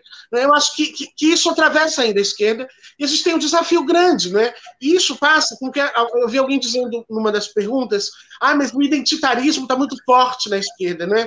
Acho que atravessa isso que as pessoas têm chamado de identitarismo, né? Então, enquanto a gente elegeu mulheres, elegeu mulheres negras, etc., é, chamar isso de identitarismo, pedir esse voto que se diz que se diz identitário, não é um problema. Né? Quando se pede voto na classe trabalhadora, é um voto identitário na identidade de uma identidade trabalhadora. Quando você vai de voto evangélico, é um voto identitário, né? Eu acho que a questão não é, não é, não é que não é essas quebrantações identitárias, é como é que a gente vai fazer política com isso. Nós não sabemos, nós não sabemos, né? Nós não, nós não sabemos como é que as lideranças progressistas evangélicas, por exemplo, que estão em diálogo conosco, que estão dentro desses partidos, como é que se estabelece um diálogo com os sujeitos que estão lá nas igrejas? Como é que nós vamos conversar com o bolsonarista? É, um exemplo que eu, que eu tenho dado sempre é Pergunta a um bolsonarista o que é a Universidade Federal. Ele dirá, é um antro cheio de feminista, maconheiro, gaysista e, e, e, e pornografia. Aí você pergunta a, um, a, alguém de esquerda o que é uma Universidade Federal. Um lugar conservador, machista, autoritário. É o mesmo lugar, mas a, a forma como esse lugar é, é, percebido, ela é tão distante que parecem dois mundos diferentes. Né? É, é, eu acho que, que, que a gente tem o desafio de reconectar esses mundos, e isso se faz uma tentativa de usar melhor as questões de identidade e de falar sobre a vida das pessoas. Acho que esse é o ponto. Nós não sabemos nada da vida de ninguém. Nós não falamos sobre a vida das pessoas, sobre aquilo que dói nas pessoas. Nós falamos um pouco. Ah, é importante derrotar o bolsonarismo. E a gente fala isso no, no plena, na, na eleição, mas o que é que isso significa para as pessoas? O que significa derrotar o bolsonarismo? Não é? Ah, e aí, essa é minha, minha, minha, última crise, minha última questão é, a, a, esquerda passa por uma crise que é a moralização ah, de suas pautas. Não é? Então, assim como alguém fala, vote em fulano porque ele é pastor, nós dizemos, vote em ciclana porque é feminista, vote em ciclana porque... É, é, e, o que isso significa? O que isso quer dizer? O que, sabe, nós, nós estamos usando as pautas como sinalização de virtude, aí isso não funciona sabe? Então, acho que tem assim. A, se, se, eu acho que nós vamos vencer nos próximos anos, não, a gente vai perder tudo, a gente vai seguir perdendo, e eu acho que a gente precisa logo aceitar que perdeu e ficar em silêncio para poder reorganizar esse luto. Eu acho assim, o que a gente tem que fazer agora? Ir para casa e, e, pensar na vida, sabe? Fica ali no cantinho e vai descobrir o que fazer. Porque você está fazendo tudo errado. Botar a esquerda no cantinho do pensamento, né, Helena? A esquerda Nossa, tem que estar no tá cantinho do pensamento. Ô, ô, Moisés, o Marcos falou ah. que está entrando e não tem ninguém. Será que ele está. Ele está no link errado, tem que passar de novo o link para ele. Eu, eu, te passo aqui já. É, eu achei engraçado que na última, na última live que a gente fez com a, com a Tati e o Celso, uh, tinha a ideia de que os, as lideranças da esquerda tinham que se entender num quartinho fechado, tomando uísque até, até conseguirem conversar, né? Hoje eles foram rebaixados ao quartinho do silêncio, né? Hoje, hoje eles, eles perderam créditos aí, perderam o uísque e ficou só o silêncio aí para pensar. É, Josué, é, quiser é, avaliar aí como é que tá essa, essas altas lideranças da esquerda se comportando e, e para onde que tu vê que a gente possa ir em 2022? Bom, beleza, eu talvez esteja com problemas técnicos. Eu estou com a internet aqui, tive que trocar de celular, enfim. Então, se cortar aí também, qualquer coisa, mas você tira meu microfone aí e passa, passa para outra. É, eu acho que o sentimento com as esquerdas saiu muito ruim do segundo turno, né? Eu acho que a gente está vendo uma montanha russa. A gente no primeiro turno já ficou feliz com o legislativo e triste com o executivo. Aí começou o segundo turno, a gente achou que dava para ganhar um monte de lugar, ficou feliz de novo. Aí veio o resultado, vem a, né, o, o baque novamente. E eu acho que isso se reflete nessa discussão de lideranças, porque a gente tem, por um lado, novas lideranças surgindo no Brasil todo, e que não dá para imaginar em nenhum dos partidos que essas novas lideranças vão ocupar o espaço que elas deveriam ocupar, porque Ciro, Lula, enfim, as figuras não vão abrir mão, né? ninguém abre mão assim. Então é uma situação muito complexa. Eu acho que tem um dado para a gente é, reparar. O Lula não foi um personagem das eleições, no caso do PT. Ele não fez atividade de rua, ele não fez atividade lives. Né? O PT botou ele no programa eleitoral, ponto. Então, isso para mim já é uma coisa para a gente pensar. Né? Será que ele está entendendo um pouco é, o que o Marcos Nobre falou, que você não tem mais um setor hegemônico na esquerda? E que não adianta mais né, você bancar que você que vai dirigir, e aí o PT só tem condição de tentar fazer se o Lula for a liderança, né? Então ele saindo de cena, parece que ele vai morar em Lauro de Freitas, na Bahia, né? Então vai sair também de São Paulo, que seria uma coisa interessante, até para um deslocamento interno no partido, que tem essa burocracia de São Paulo, mas tem os votos no Nordeste, né? Então fica uma contradição dentro do próprio partido. Então esse é um dado. E o outro dado que tem a ver com o Ciro, né, que a Tati falou da entrevista, é... mas para mim o, o, principal questão do Ciro, bom, essa entrevista foi surreal, né, bateu em todo mundo, é o Ciro, Ciro Maradona, né, Ciro incorporando aí, homenageando o Dom Diego que acabou de nos deixar. É, mas, para mim, o mais doido do Ciro é como a movimentação dele é errática. Assim, não sei se foi o Marcos que falou, foi Moisés, né, que o Ciro, no primeiro turno, fez um posicionamento de centro-esquerda, né, buscando lideranças como a Marta Rocha, ou aliança com a CM Neto em Salvador. E aí esse movimento aponta para uma direção. E o que, que ele fez no segundo turno? O movimento oposto. Né? O PDT se posicionou junto com a esquerda em todo o segundo turno. Em todo o segundo turno. Então, se o Ciro estava fazendo um, um, namoro. O Ciro derrubou o Josué. Ele, é. ele avisou que. É, é, é, o Ciro está na marcação aí, não, não, não quis deixar rolar. Mas eu vou complementar, porque um... o Josué já me falou isso diga. hoje. Não, vou, vou, falar o que o Josué ia falar. Porque diga, diga. É o seguinte, que é, eu acho uma questão interessante mesmo para a gente pensar, que hoje, quando o Ciro deu pernada em todo mundo, parecia que ele estava acenando para essa turma aí do DEM e tal, né? Para ser eventualmente o candidato dessa turma. Mas, ao mesmo tempo, o posicionamento dele na agenda e no segundo turno não combina com isso, porque ele acenou muito para a esquerda. Eu estou falando o que você ia falar, Josué, porque o Josué já sim, me falou sim. isso. Mas... Então, não combina muito, ele aponta, ele, ele atira para todos os lados, né? Não é isso, Josué? Só para completar, porque eu estou com a internet ruim, aí eu fecho. Eu, eu só queria falar do, Estão me escutando? Eu já não sei mais se eu estou travado. Estamos te escutando, estamos te escutando. Está um pouquinho que, travado o vídeo, mas... ele, ele fez tá... esse namoro com a CM Neto.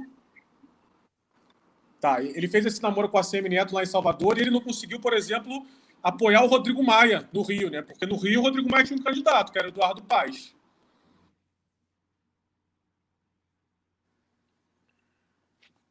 Bueno. Então, a gente está conversando aqui, Marcos, sobre a, sobre a, a, trajetória da esquerda, sobretudo pensada nesse, nesse momento de cima para baixo, né?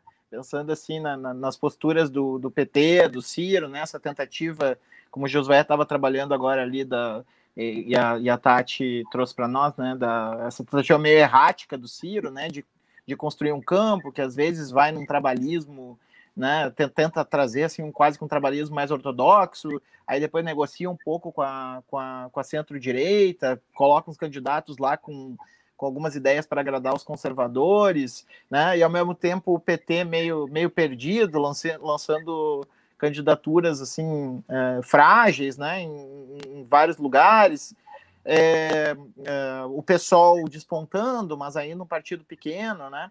Então, uh, como é que tu, tu vê essa, essa movimentação de cima para baixo da, da esquerda, assim? É, vocês desculpem, porque realmente hoje não tá fácil conexão, viu? É, estourou transformador, aconteceu de tudo por aqui. É, mas vocês estão me ouvindo, né? Agora? Tá indo bem? Então tá.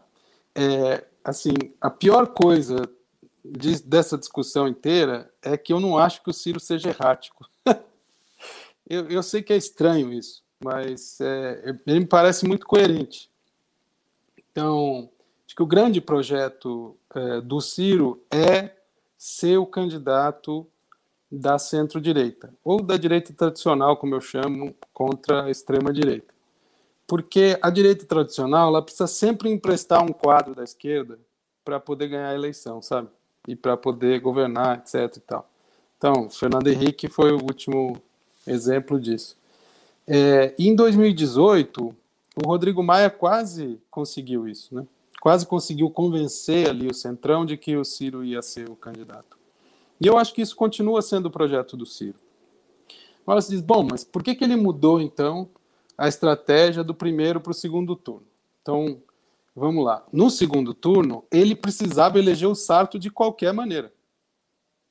Certo? Então, não tinha conversa. Ele ia precisar da, da ajuda da esquerda. É, então, ele foi para a esquerda. No primeiro turno, diz: bom, mas por que, que ele fez o que ele fez no Rio de Janeiro? Porque no Rio de Janeiro se tratava de disputar a esquerda ou seja, de realmente fragmentar a esquerda, por uma razão simples, porque é, todo mundo achava que o país ia ganhar a eleição. É, então, assim, ele pode perfeitamente falar para o Rodrigo Maia: olha, é, tá tranquilo, certo? É, mesmo que a Marta Rocha vá para o segundo turno, etc., o Paz vai ganhar. Então eu só vou me estabelecer como a segunda força, etc. Tal. Então eu não vejo uma coisa errática é, no Ciro.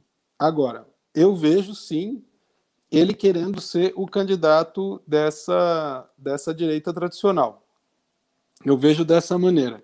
Dessa maneira, é, trazendo uma parte, então, da esquerda e, ao mesmo tempo, fazendo essa, essa aliança como o Fernando Henrique fez na década de 90, sabe? Claro. E a, e a direita tradicional quer a mesma coisa? Então, o Rodrigo Maia quer, mas o PSDB não. Eu tenho a impressão de que o Rodrigo Maia aceitaria uma, uma solução como essa. Mas eu acho muito difícil ele conseguir convencer o resto. Então, por isso que o Ciro fica. Ele não quer perder nenhuma das possibilidades, nem é, essa, essa aliança com o PSB que ele consolidou, e nem a possibilidade de ser o candidato da direita tradicional. Ele não quer perder nenhuma das duas possibilidades. Por isso que ele fica dessa essa coisa que parece errática, porque ele não quer perder nenhuma das duas possibilidades na eleição. Claro, é difícil que ele consiga em 22 ser o representante da direita tradicional. Mas e se eles não tiverem candidato viável? É, se o... Mas e o Dória? Então, o Dória não é um candidato viável, certo? É, é. um, um, um candidato que parte com uma rejeição enorme no seu próprio estado, que é uma pessoa que tem uma dificuldade enorme de, de se nacionalizar, né, de se tornar de fato nacional, não, não, não é fácil. Fora que a gente tem que ver que a eleição do Bruno Covas não significa o fortalecimento do Dória dentro do PSDB. A gente tem que ter clareza de que o Bruno Covas corta em raia própria, e que não vai facilitar a vida do, do Dória. Tudo vai ser bem, bem negociado. Então, a situação do Dória me parece muito difícil é, para ser o candidato dessa direita tradicional. Ao mesmo tempo, uma, uma figura como o Hulk também não consegue convencer as pessoas de que ele pode ser o representante dessa, dessa aliança. Então, pode ser simplesmente por falta de por falta de quadro, sabe? É, que recorram a isso. Agora, é difícil? É difícil convencer o MDB, convencer o PSDB de que o candidato tem que ser o Ciro. É difícil. O Rodrigo Maia tentou em 2018. Né? Agora, e se não tiver nome até 22? Faz o quê? Entende? Então, acho que é, é, é maluco o que o Ciro faz, mas é, tem método. Eu mas, acho. Mas, mas Marcos, vou, vou, vou, vou, aproveitar mais um tempinho aqui contigo, porque tu falou menos na, na live aqui. É, mas assim, é, é, isso, isso pensado do ponto de vista do jogo de xadrez, digamos assim, da, da política institucional, da ocupação dos cargos, da, né, do, do, equacionamento das forças e tal. Mas assim, pensando em termos de, uh, substantivos, o, o, Ciro, ele, ele muito dificilmente ele, digamos assim, ele, ele formou nos últimos anos uma identidade política em torno de uma visão desenvolvimentista. De, de, de, economia, com uma forte defesa de uma retomada do desenvolvimentismo e tal. E, e enquanto que o Maia, uh, ele representa, digamos assim, o, o, neoliberalismo, sei lá, o neoliberalismo que usa talheres, vamos dizer assim, em relação ao, a, a, ao Paulo Guedes, né? Assim, é, é, quer dizer, o Paulo Guedes é aquela coisa meio selvagem ali, do cara que diz que doma o animal, mas também ele é meio animal e tal, e, e, enfim, né, aquele, aquele liberalismo meio, meio selvagem. O Rodrigo Maia é o cara que tem as reformas, né, é o cara que, que assim, que, digamos assim, dá sequência ao projeto Temer, né, dá sequência àquilo que, esse reajustamento que teria acontecido Uh, no, no, no, período Temer. Eu não vejo como poderia haver um, uma cola na, na, figura do Ciro do ponto de vista das pautas, né? Do ponto de vista substantivo, isso aí. Mas é, só, é, só, só uma, uma pequena, pequena parte. Aqui no Ceará é o contrário, né? Assim, é, quando você diz desse Ciro que do Ciro Desenvolvimentista, a gente olha aqui para o Ceará, e eu acho que, é, que essa é a grande questão, né? A política que foi desenvolvida no Ceará, não só por ele, mas pelos Ferreira Gomes de modo geral, né? Nós somos o primeiro Estado a organizar o Estado para desonerar para indústrias, né? O fundo de desoneração aqui, ele é dos anos 70, Né? Foi o primeiro Estado. Nós somos o Estado que é o Estado modelo do FMI, no sentido de que nós temos dezenas de projetos junto com, com, com, com, o FMI, com o Banco Internacional de Desenvolvimento, de combate à pobreza, de combate à carestia. Ah, ah, nós somos um Estado de altíssima é, desoneração e incentivo à vinda de multinacionais. Ah, e, ah, por exemplo, o Camilo Santana, que é um, um candidato, que é um governador do Zé Gomes, fez a reforma, a reforma previdenciária no Estado. Nós temos, nós aprovamos o teto de gastos no Estado, antes do Temer ainda, né? O teto de gastos que foi aprovado no Temer já havia sido aprovado no Ceará pelo governo dos Ferreira Gomes com a aprovação da base. Ah, e ah, os movimentos do, do, do, Ciro são muito semelhantes aqui, a, a, ao, jeito que eles governam aqui no Ceará, não é? O que é um caso que, que eu considero razoavelmente excepcional, porque eles não são grandes donos de terra, não eram, não eram, não eram oligarcas, eles eram clientes de oligarcas, né, dos, dos, dos, dos, coronéis César Caos e afins, e, no entanto, eles conseguiram. Aqui nós temos dois, dois, dois partidos dois candidatos, dois deputados de oposição, um é do Bolsonaro e outro do PSOL, porque todos o restante dos, todos os municípios do estado compõem, e todos os prefeitos do estado são base dos Ferreira Gomes. Isso considerando do PMDB ao PT. Né? Ah, então, assim, é, é, é uma coisa que, que, que de fato ah, tem a ver com o jeito deles de fazer política. Eu assino embaixo. É, e, e digo uma coisinha a mais, Moisés se você estiver me ouvindo direitinho aí, porque eu estou fazendo o meu melhor, mas a internet não está ajudando hoje, né? É... Se a gente pensar no governo FHC, o que, que foi o governo FHC se não colocar para dentro do governo uma disputa entre desenvolvimentistas e monetaristas, como se chamava na época? Né? Foi exatamente isso. Esse foi o grande acordo da segunda metade dos anos 90 é você Quem colocar era? os dois. Quem eram os desenvolvimentistas? Então, no caso do governo FHC, era o Serra, né? Era o grande representante. Mas tinha várias outras. E tinha o Malan na, na, na Fazenda, certo? Então tinha uma oposição, e, claro, o Gustavo Franco no, no Banco Central, que daí é. Né? Então veja que há uma composição que não é uma composição estranha à direita tradicional, pelo contrário, é uma composição que o Ciro encarna, porque ele, afinal de contas, foi ministro da Fazenda do finalzinho do governo Itamar Franco. É, então, eu não vejo contradição entre essa coisa desenvolvimentista e é, teto de gastos, etc. Ou se contradição há, é assim que a direita chega ao poder. Não, não sei se ficou claro o meu argumento, mas não tem, é, não vejo nenhuma, nenhuma contradição.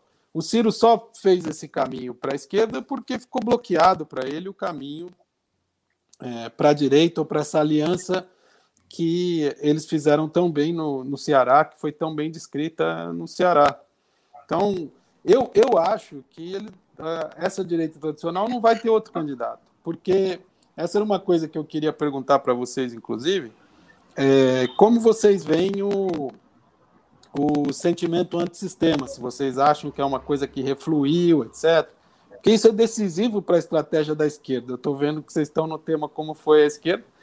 É decisivo para a esquerda né? saber como é que vai lidar com esse sentimento antissistema. E o, o Ciro consegue isso, né? ele consegue ter essa cara de brigão, que briga com todo mundo, etc. e tal, com o sistema, etc. E, ao mesmo tempo, ter é, essa junção de desenvolvimentista, monetarista, tudo no mesmo, no mesmo balaio.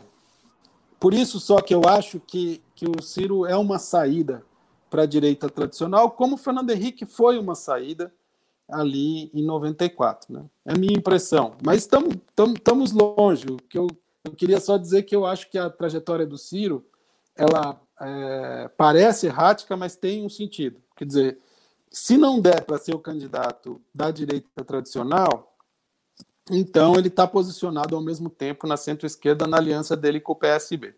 Eu acho que ele está jogando com um pé em cada canoa e assim ele vai até 22. Só que dando sempre essa expressão de que vem a impressão de que é, vem só da esquerda, sabe? Essa é a minha impressão.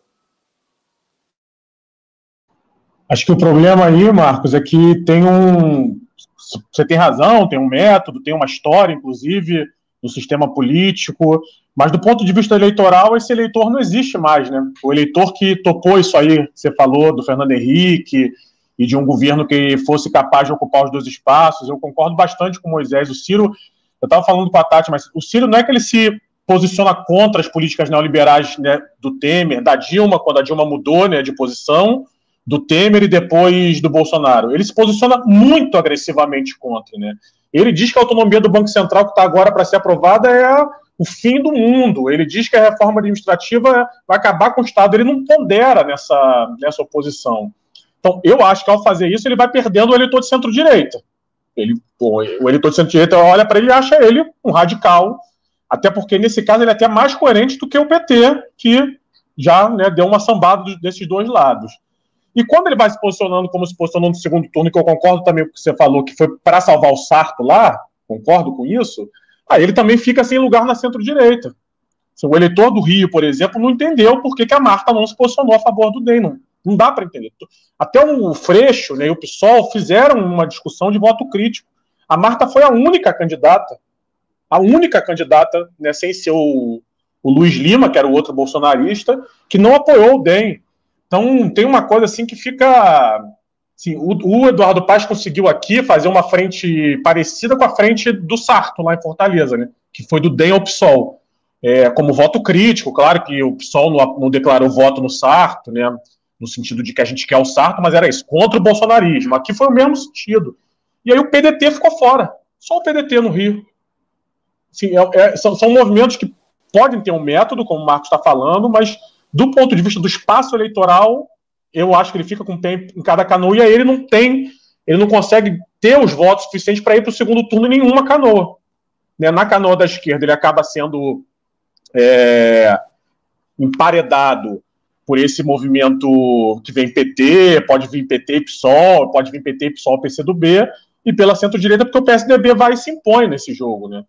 Próprio modo, aí eu fecho mesmo, gente, o próprio modo como o Ciro perdeu o PSB em 2018 mostra um pouco isso. Se o Ciro perdeu o PSB em 2018 com o movimento do Lula, sim.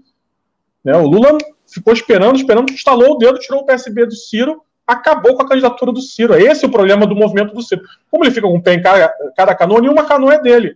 E aí, para cair, né, para uma canoa dessa abrir demais e ele não conseguir mais se manter, não custa nada. Foi o que aconteceu em 18 nesse, nesse, naquele movimento do PSB. Acho que ele conta com a sorte. Só, só... Eu só queria fazer um comentário. É. Posso fazer só um comentário que tem a ver com a pergunta do Marco sobre o antissistema? Eu, eu acho que. Gente, eu estou aqui é, opinando a partir de vocês que são especialistas nessa história, de verdade. O método do Ciro é justamente o pé em cada canoa. É, me parece exatamente isso. Também joga com esse voto do antissistema que eu acho que ele ainda é forte. É, que acho que ele ainda saiu forte dessas eleições é, é, seja para a gente pode olhar alguns candidatos é, nas capitais, seja pelo volume de abstenção, que, claro, é uma situação excepcional, mas dá para olhar em cada capital. É, eu acho que esse método, ele aposta num método caótico aí, é, que, não é, que não foi ele que inventou, mas que ele tá, vai surfar, pode surfar. Eu acho que acho que tem que, que que conta com a sorte, sabe? Tem, eu lembro uma anedota que, que, se conta bastante aqui, na verdade, que é ah, que uma vez o, o Cid Gomes estava lá na Assembleia e o Estado estava assim para fechar no vermelho. E ele falou: não, não vai fechar no vermelho, não, porque algum bilionário vai morrer, vamos contar com a sorte.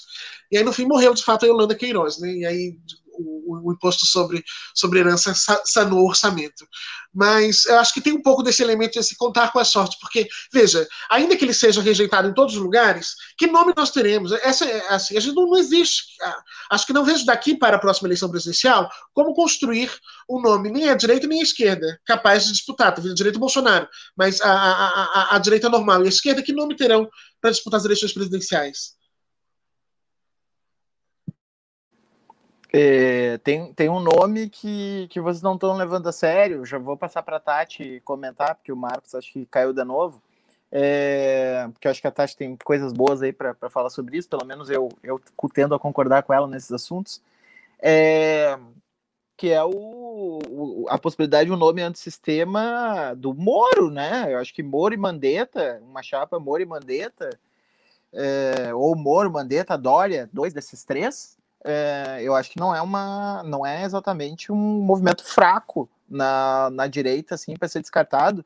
Eu não vejo, sob forma alguma, é, a possibilidade de um Ciro ocupar o lugar desse, de algum desses três, ou o próprio Luciano Huck está na frente. Eu, nisso eu, eu não consegui concordar com o argumento.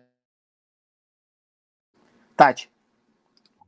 Você não conseguiu concordar com qual argumento? De que o Ciro compete nessa faixa da centro-direita e tem, e tem possibilidade de ocupar esse lugar. Eu vejo uma incompatibilidade geral, assim, eu, não, eu vejo ele muito atrás na fila de qualquer possibilidade nesse sentido.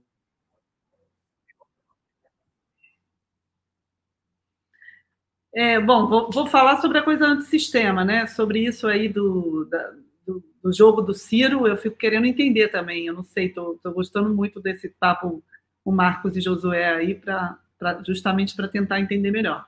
Mas sobre a coisa antissistema, né, uma, uma coisa que eu sempre digo, que eu acho que é isso que o Moisés também concorda, é que antissistema de direita não é a mesma coisa que antissistema de esquerda, né, gente? Então aí que é aí que está a dificuldade, né? porque eu acho que, obviamente, tem uma.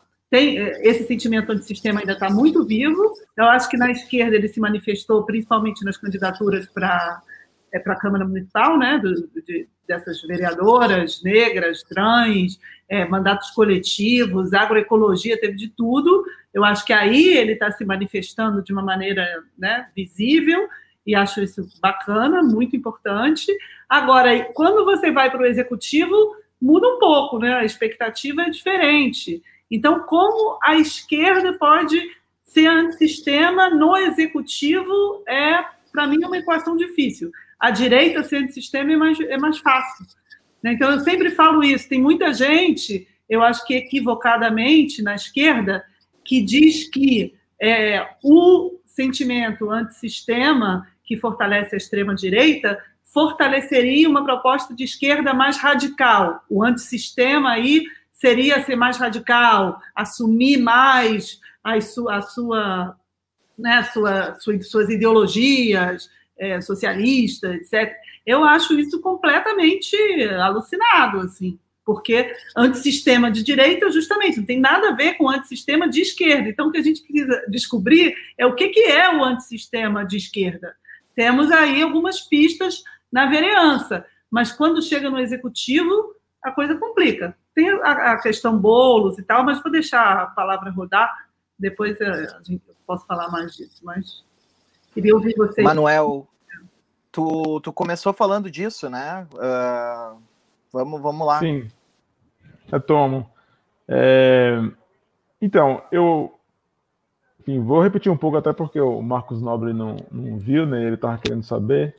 É, eu acho que foi significativo que quem teve muito sucesso em 2018 como outro sistema foram péssimos cabos eleitorais na seleção. É, o Zema, o Partido Novo, tem Minas Gerais governando e eles não elegeram ninguém lá.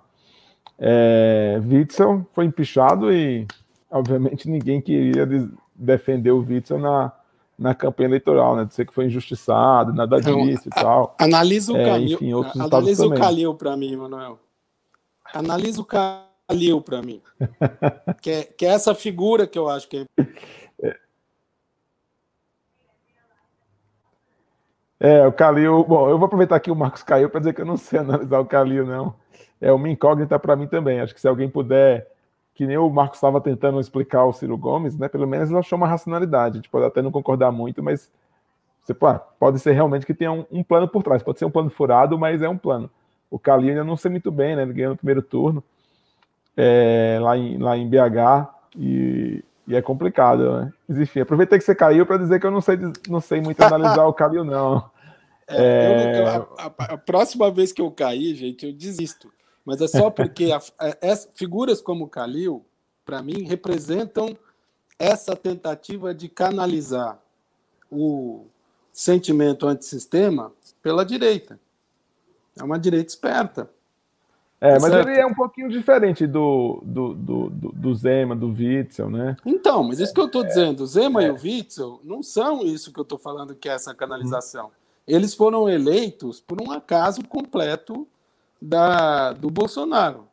É, alguém então, falou assim, aqui, ninguém falou 17, 17, né? Que foi um negócio que. Ah, quem é 17? Ah, eles são 17, volta. Os bem que o Zema não é 17, mas ele colou, né? No 17. É, o Dória aqui também foi. É, o caso um do Witzel foi impressionante.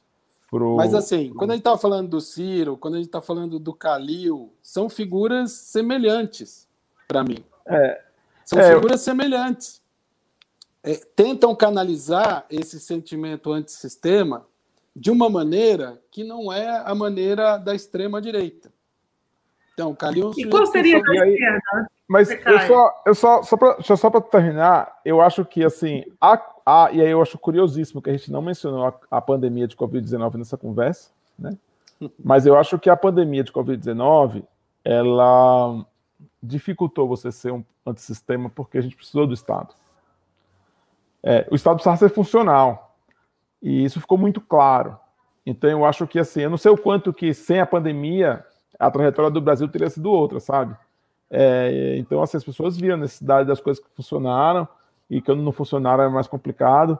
E isso acho que alterou um bocado. Embora teve muito negacionismo, tem muita muito complicado analisar como é que foi a, o impacto da pandemia aqui no, nas eleições brasileiras, mas eu acho que o antissistema ele perdeu um pedaço grande do seu, do seu apelo com a pandemia, né? As pessoas, num, assim, no momento de caos da saúde, da vida, etc., acho que você, caos tem, tá, tá, demais já, né?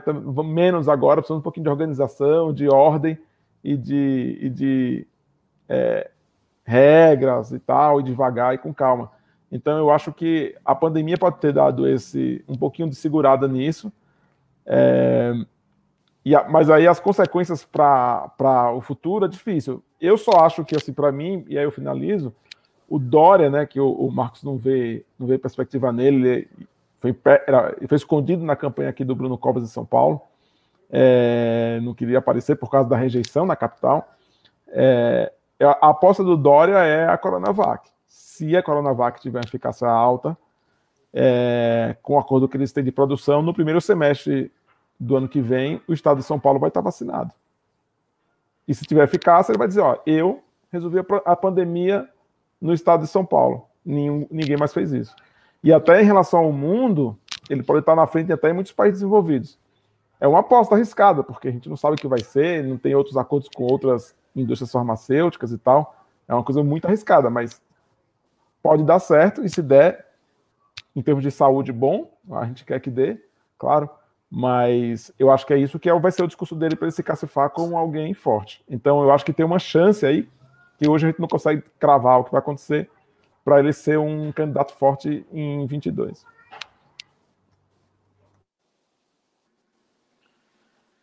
Então vamos fazer um giro falando do, do, do, do da, quem quiser, né? Falando da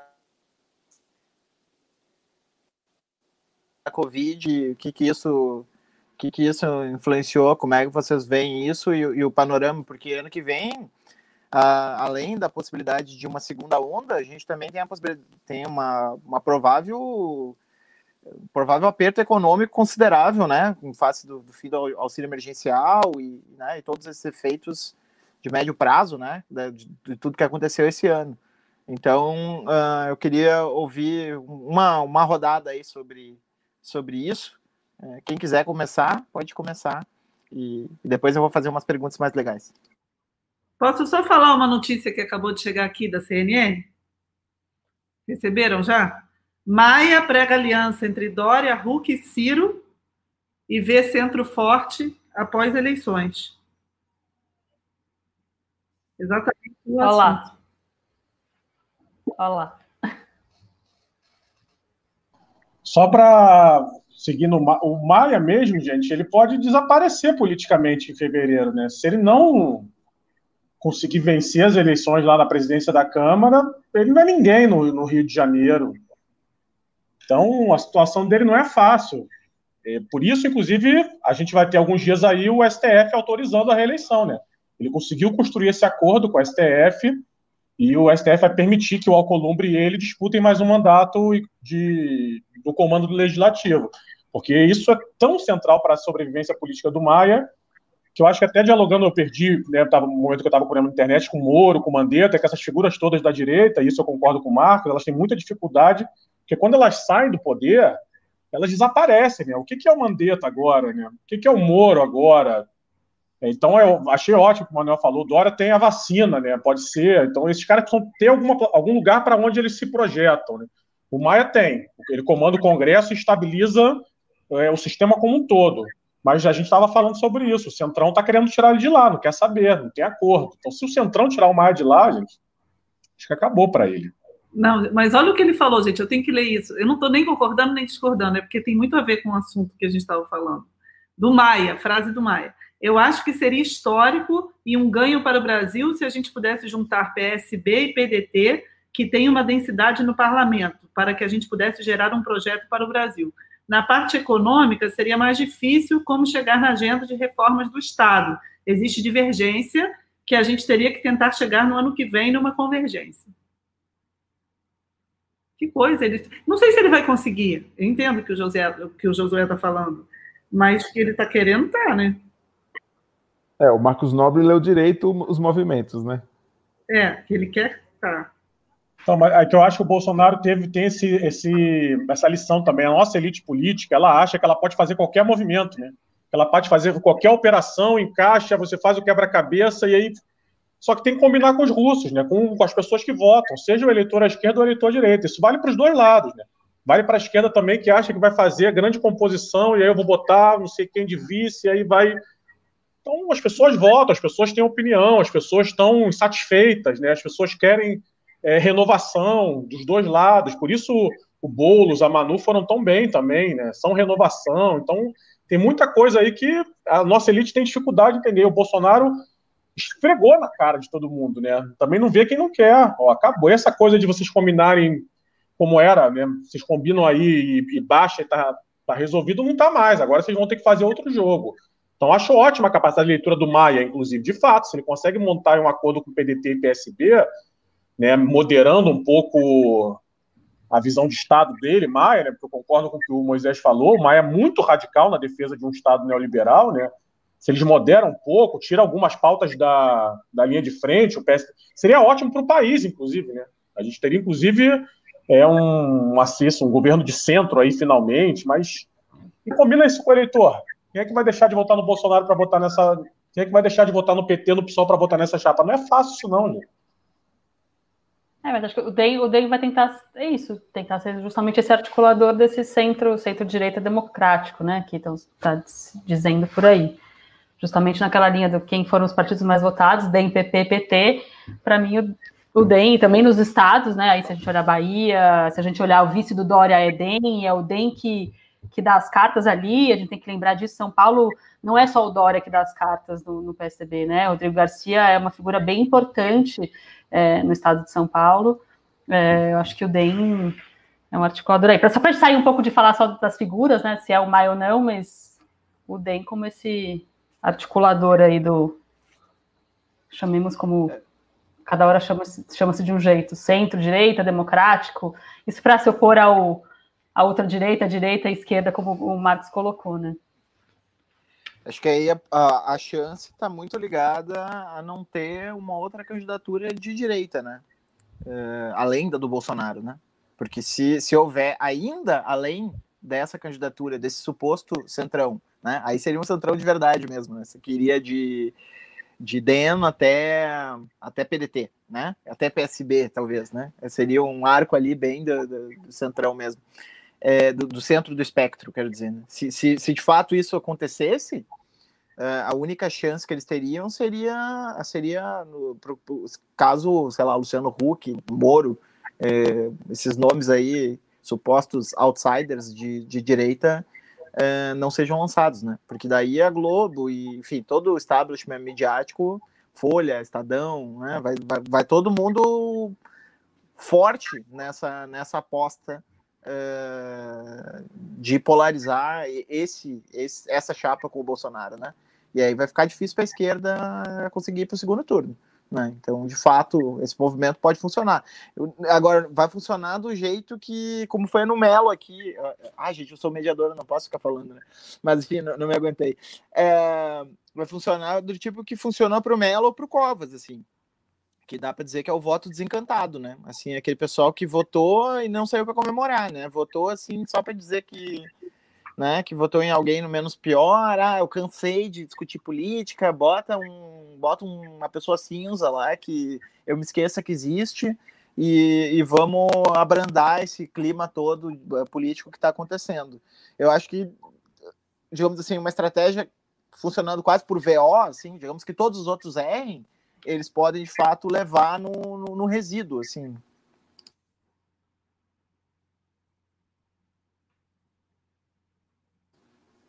é mediador, você que deve conduzir a discussão, né? Deixa, deixa eu, deixa eu, eu propor uma outra, uma outra pauta, porque a Carol já está já tá quase saindo e eu quero escutar ela sobre uma coisa mais legal, assim, de, de discutir não só esse movimento de peças políticas, assim. Eu queria pensar com vocês, que são pessoas que eu gosto de, de, de escutar em geral, o que que, o que que vocês proporiam se vocês tivessem poderes absolutos de alterar a realidade, né? Assim, de, de mediar, absolutos não, mas poderes relativos, poderes muito fortes de alterar a realidade. É, o que que vocês proporiam de, de estra uma estratégia, é, digamos assim, que seja pragmaticamente é, plausível, né?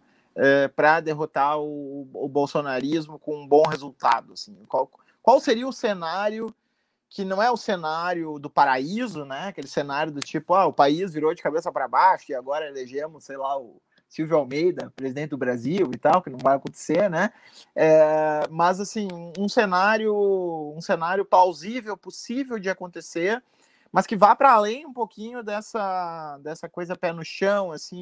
Que, que, que vocês proporiam em termos de alternativa de política e política no sentido amplo, né? Incluindo uh, digamos assim, o, o que, que, teria que se energizar na sociedade como uma pauta para a gente sair desse e confrontar logo né, o bolsonarismo, assim, a curto prazo, começando pela Carol. Não sei se é curto prazo, mas eu vou pegar o gancho daí, já me despeço de vocês e agradeço o convite e o prazer de estar aqui com, com esse time. É, que falamos um pouco ali no Twitter, eu acho, Tati, foi. É, eu queria ver as, a, as forças de esquerda partidárias, mas não só, também dos movimentos sociais, escutando as mulheres de base popular, escutando as mulheres de base popular a partir de temas que afetam as, a vida delas, é, escutando a partir de conceitos que estão muito mobilizados, família, educação, infância. É, é possível é, dialogar em outras bases com, as, com, com, principalmente com essas mulheres de, de, de base popular que estão é, é, é, cuidando de suas vidas, olhando para os seus dilemas e, e, e, nós como e normalmente tradicionalmente a esquerda acessa ou conversa sobre esses temas a partir de dogmas muito muito marcados que excluem a conversa é, e eu acho que dá para dá é, ganhar, ou pelo, a Tati falava aqui, né, ou, e a Helena também, o que, que pega da, da, das fake news, né? O que, que pega do que chega nas pessoas? Pega a partir das coisas concretas das vidas delas, elas não são malucas, não acreditam numa madeira de piroca, mas a, a, a partir de como chega a conversa na vida delas, eu acho que a, as esquerdas, principalmente partidárias, é, não estão mais que mais que dialogando só, é escutando é, é, é, escutando principalmente mulheres é, de base popular, as famílias todas monoparentais que temos no Brasil. É, e eu, gost... eu acho que em dois anos dá para ter uma outra conversa com jovens e mulheres de base popular no Brasil, onde as pautas da esquerda, tidas como pautas da esquerda, podem ganhar outras conotações, outras linguagens e chegar nessas pessoas de outra forma. E aí é mais difícil, é bem, bem mais difícil é, é, o bolsonarismo chegar da forma que chega. Essa, você pediu para eu ser um pouco pragmático, um pouco sonhador. Eu fui, eu fui um pouco das duas coisas. Ah, posso emendar aqui uma questão? Pode, quero te ouvir, aí eu vou sair, tá? Tá. Não, porque, então, eu concordo muito com isso. Eu acho que é totalmente possível a gente ter um projeto em cima de pautas que sejam avançadas, que sejam usadas e que sejam totalmente compreensíveis por essa base popular. Mas a gente tem um problema que aí eu não sei se você enxerga como eu, que quando, porque claro que para fazer isso a gente precisa de organização. A gente não vai chegar ali agora, bate aí, gente, vou conversar aqui. Precisa alguma organização, né? Alguma organização política, no sentido amplo.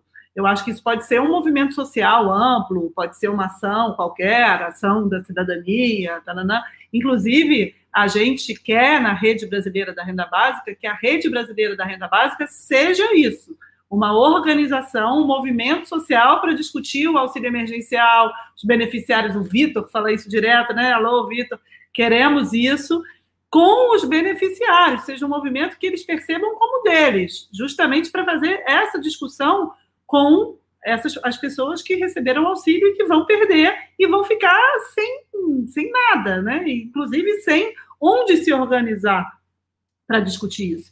Então, nessa questão, eu concordo muito com você e a gente está trabalhando até para a rede da renda básica ser um movimento nessa direção.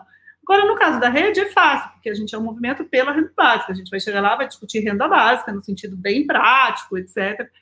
Agora, quando chega nos partidos, mesmo pessoas que vêm dessa tradição ficam muito sujeitas a isso que você falou, dos discursos já muito demarcados, uma certa maneira de falar de política que perde a conexão com a base popular, mesmo que seja uma pessoa que venha da base popular. Não à toa, a gente tem isso aqui no Rio de Janeiro, né? Você vai ver a votação do PSOL na Maré. Hoje mesmo eu estava falando com um amigo, ele falou: Nossa, eu pensei que o PSOL tinha 90% dos votos da Maré.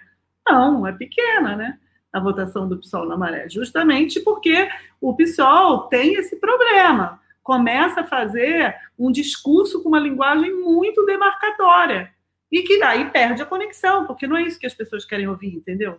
Então, eu acho que a gente tem ainda esse problema, que é o problema da organização. Concordo plenamente com você que a gente tem que ouvir partir dessas pautas, mas como organizar essa conversa é uma questão real, assim, profunda, porque nos partidos não dá. Porque, claro, que vai ter que ser um partido de esquerda, mas a gente não tem partido de esquerda preparado para isso. Então, se a gente não renovar esses partidos, a gente não vai conseguir fazer isso, a não ser com movimentos sociais. Aí tá bem, a gente tem conseguido, a própria rede e outros conseguem fazer isso, acho bom.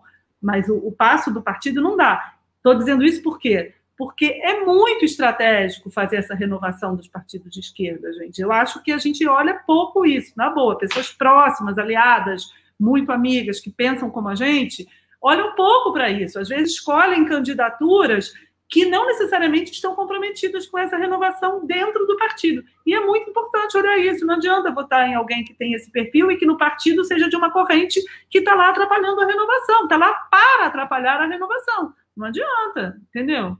Então, eu acho Totalmente isso. de acordo, tá? Você concordou com, concordou com o meu primeiro ponto, eu concordo com o seu segundo. Por isso que eu disse que é uma parte pragmática e uma parte sonhática, porque essa parte dos partidos eu acho bem complicada. Concordo. Então tá, obrigado, Carol. Vou te liberar aí, porque já está no teu horário. Muito obrigado pela participação, foi ótimo.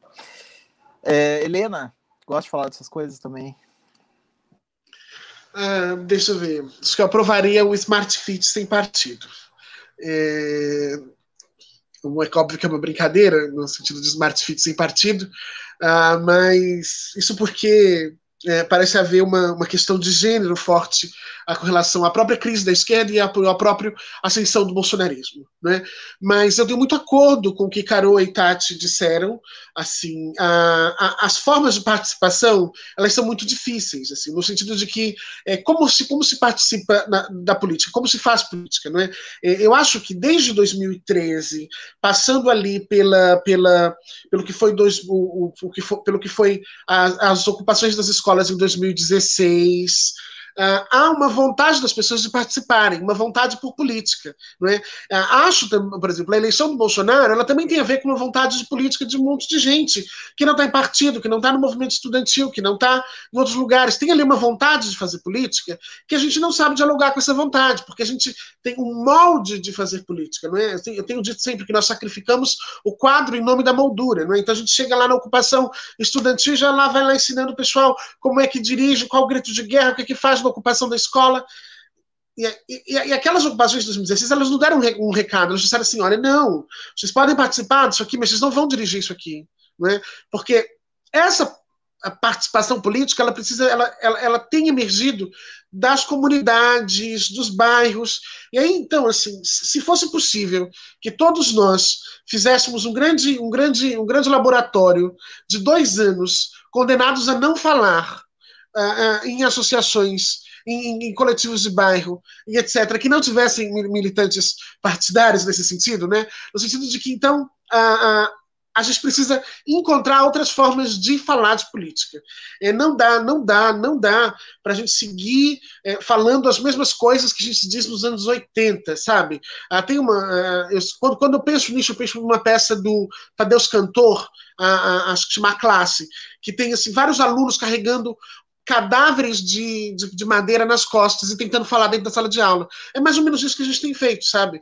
Então eu acho que assim, tem um desafio de renovação e esse desafio de renovação passa por rediscutir qual é o sentido de partido, qual é o sentido de sindicato, qual é o sentido de movimento estudantil e como é que nós vamos construir relação com outros movimentos que não sejam relações de captura, que não sejam relações em que a gente se relaciona com o movimento já tentando trazer ele para o partido, já tentando trazer ele para essa lógica. E aí eu acho que isso tem muito a ver com a crise que a gente vive e com a saída dela. Uh, esse é o sentimento antissistêmico, era sobre isso que eu queria, que eu queria ter falado.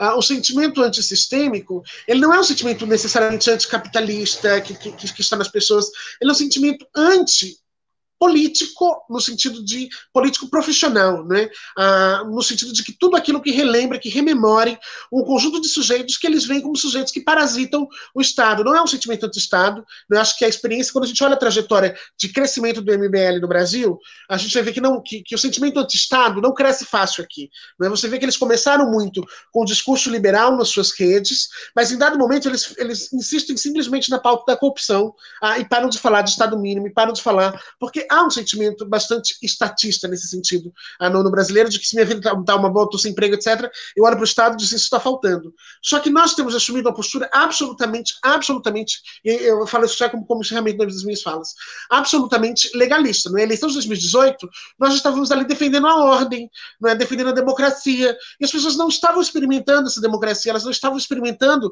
essa ordem, porque o que elas experimentavam na experiência vivida era outra coisa. Eu acho que, que que é preciso que essa experiência vivida seja mais experimentada pela gente, no sentido de que fazer política seja falar de coisas que fazem sentido para a gente, para todo mundo, sabe? Não esse exercício masturbatório que a gente tem feito uh, de disputar uh, os grupelhos, de disputar uh, quem está mais certo, de disputar moralmente a quem, quem é uma esquerda mais verdadeira. E é isso é identitarismo, né? Eu tenho dito assim que tanto tantos grupos de esquerda criticam o identitarismo, mas no fundo, no fundo, são eles os profundamente identitários porque estão ali brigando para saber quem é mais de esquerda numa posição que é profundamente identitária. Não, mas eu sou mais por causa disso, disso, disso, disso. Eu sou mais por causa daquilo. E isso é um conflito identitário. Né? E é um conflito identitário que impede a gente de construir relação com outros sujeitos que não se apresentam na mesma gramática de esquerda. Ah, por exemplo, dentro de partidos de esquerda é muito difícil quando você vem de trajetórias, por exemplo, que não vem do movimento estudantil. Digo isso assim, porque eu demorei ali a, a conseguir uh, me achar dentro do pessoal ou, ou, ou, fazer parte por não ter vindo do movimento estudantil, por vir de outros lugares que não são os lugares tradicionais da, da, da, da, da formação do grande, do grande, do grande militante. Né? Acho que, que, que passa por isso. Ótimo. Uh, Manuel? É, já achei fantástico as falas anteriores. E, assim, cientista político dizendo o que, que político tem que fazer é receita do desastre, né? Em geral, o cientista político não vai recomendar se seguir, só dá errado. Eu já, eu já pensei no, no Twitter, mas nem vou falar quem é, porque não precisa, né? Todo mundo já sabe quem é.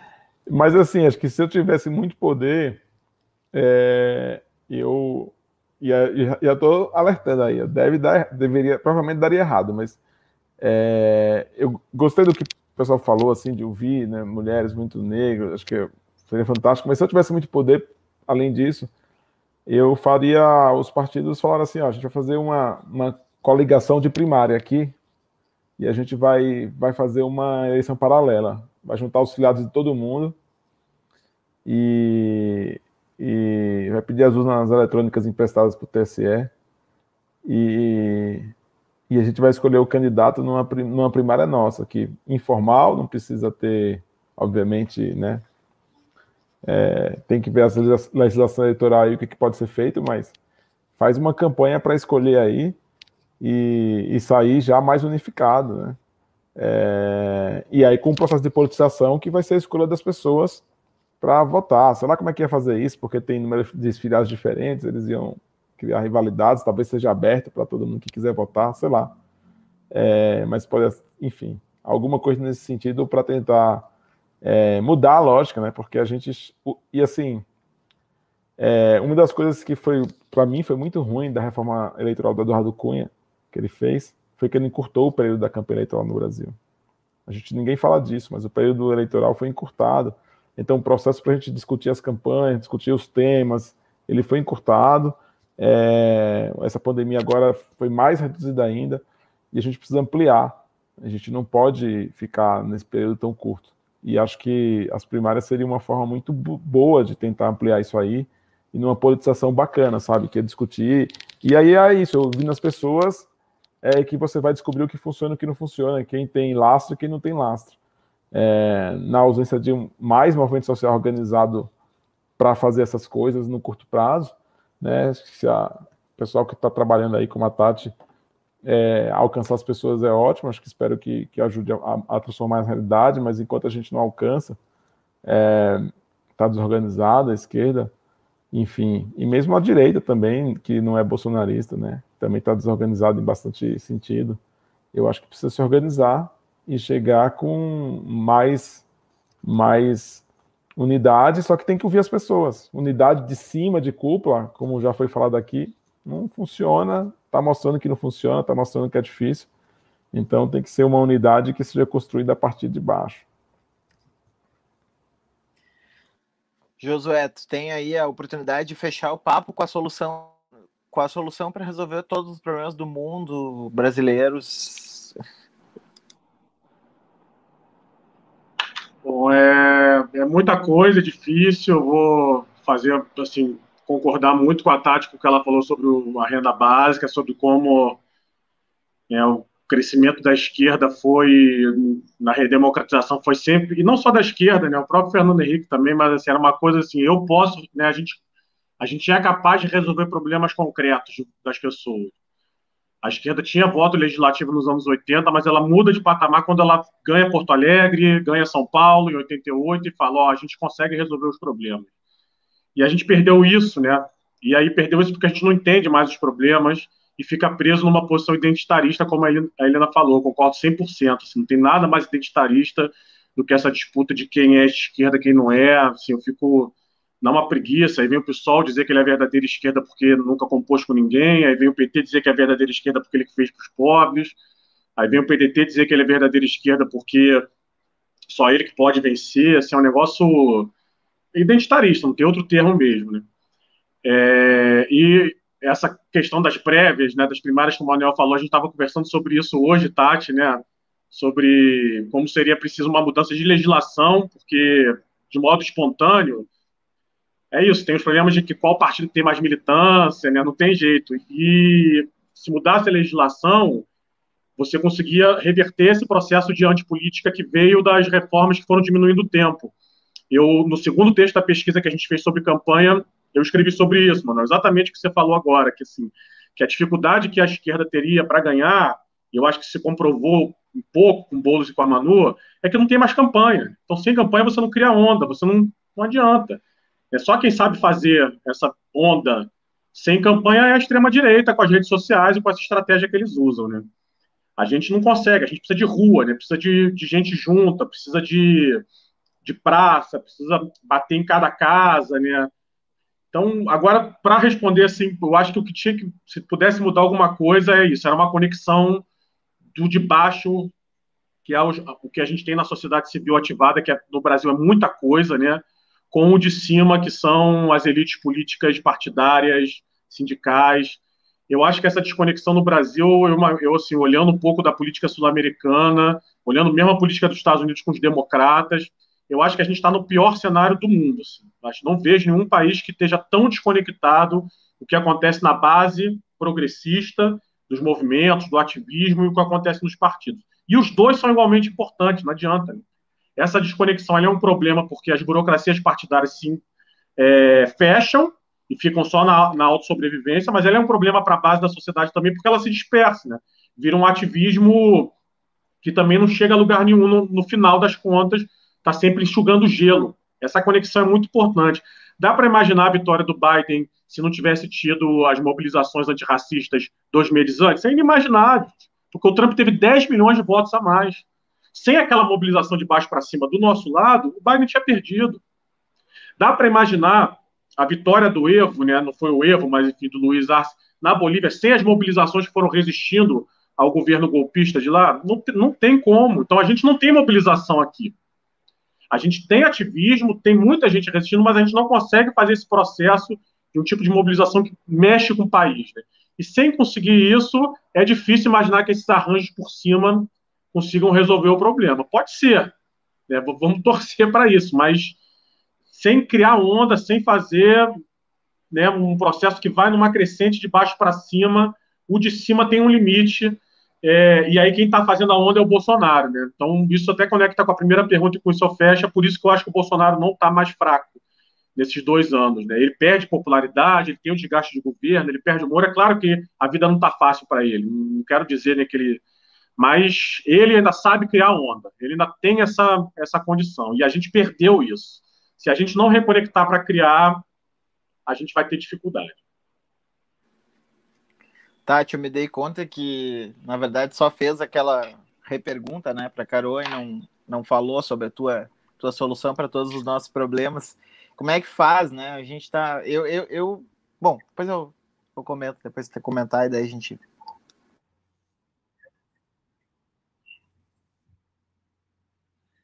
Não, então, eu vou, eu vou filosofar agora um pouco aqui, tá? Porque realmente a gente está muito no xadrez Acho que é bom aqui o canal Transe, porque a gente varia, né, Moisés? Moisés vai em todas, fala de assuntos muito práticos, do xadrez e também de filosofia, Derrida. Mas é, uma vez, foi justamente perto ali de 2013, né? O Josué acabou de falar das grandes movimentações de massa. A gente, no Brasil, a última vez que teve isso foi em 2013, né? É, e é, Aí teve uma reunião aqui em casa depois, com pessoas que queriam entender 2013 e tal. E por acaso estava no Brasil o Maurício Lazarato, né, que é nosso amigo e tal. O, aí o Lazarato falou uma coisa que eu acho que a gente ainda não resolveu, sabe? Ele falou o seguinte, que é, a, a, a, política, assim, nesse sentido, né, de, de base popular, de massa e tal, ela anda, ela avança quando há uma, uma sintonia entre os modos de produção e as subjetividades. E a gente não conseguiu, desde que os modos de produção mudaram radicalmente a partir ali dos anos 80, 90, a questão da tecnologia, do trabalho, tudo isso, não houve uma contrapartida na subjetividade dessa mudança no sentido organizado, claro. Claro que existe, a subjetividade está aí, solta, né? Mas como criar uma organização que o Lazarato chama de uma ruptura leninista, né?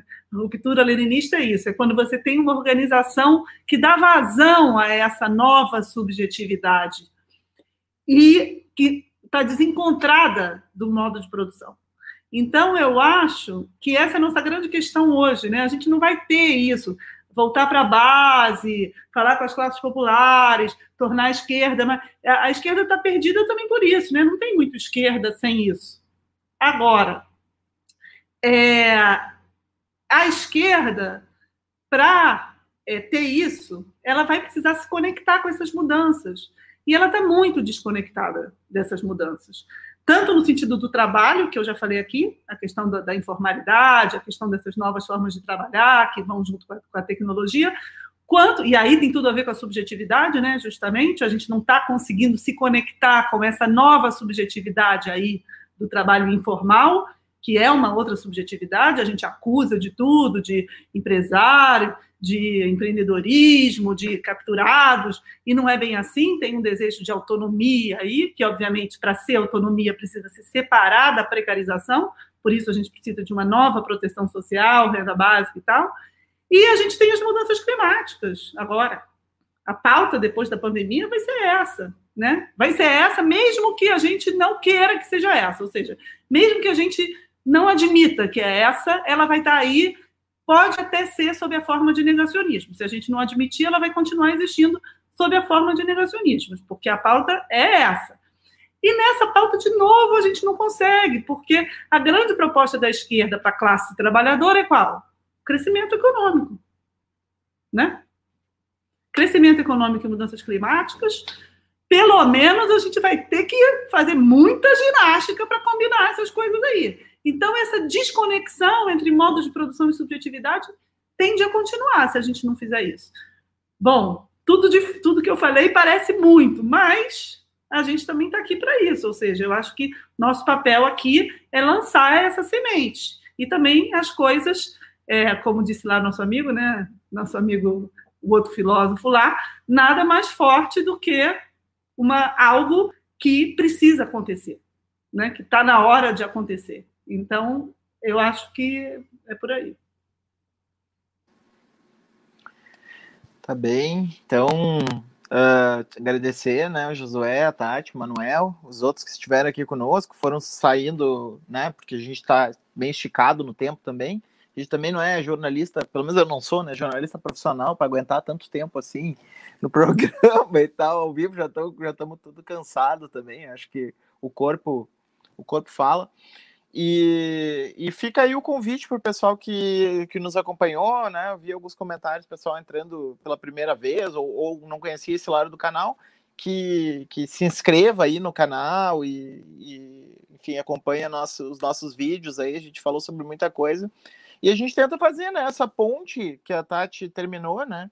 Essa ponte entre um diagnóstico, vamos dizer assim, intelectual, filosófico, muito né, patente de que o mundo está passando por uma transformação drástica, de que tem questões que nem estão sendo levadas na esfera, à esfera pública, que vão ser decisivas para o século XXI, quer dizer, a gente nem entrou no debate ainda que deveria ter entrado, né?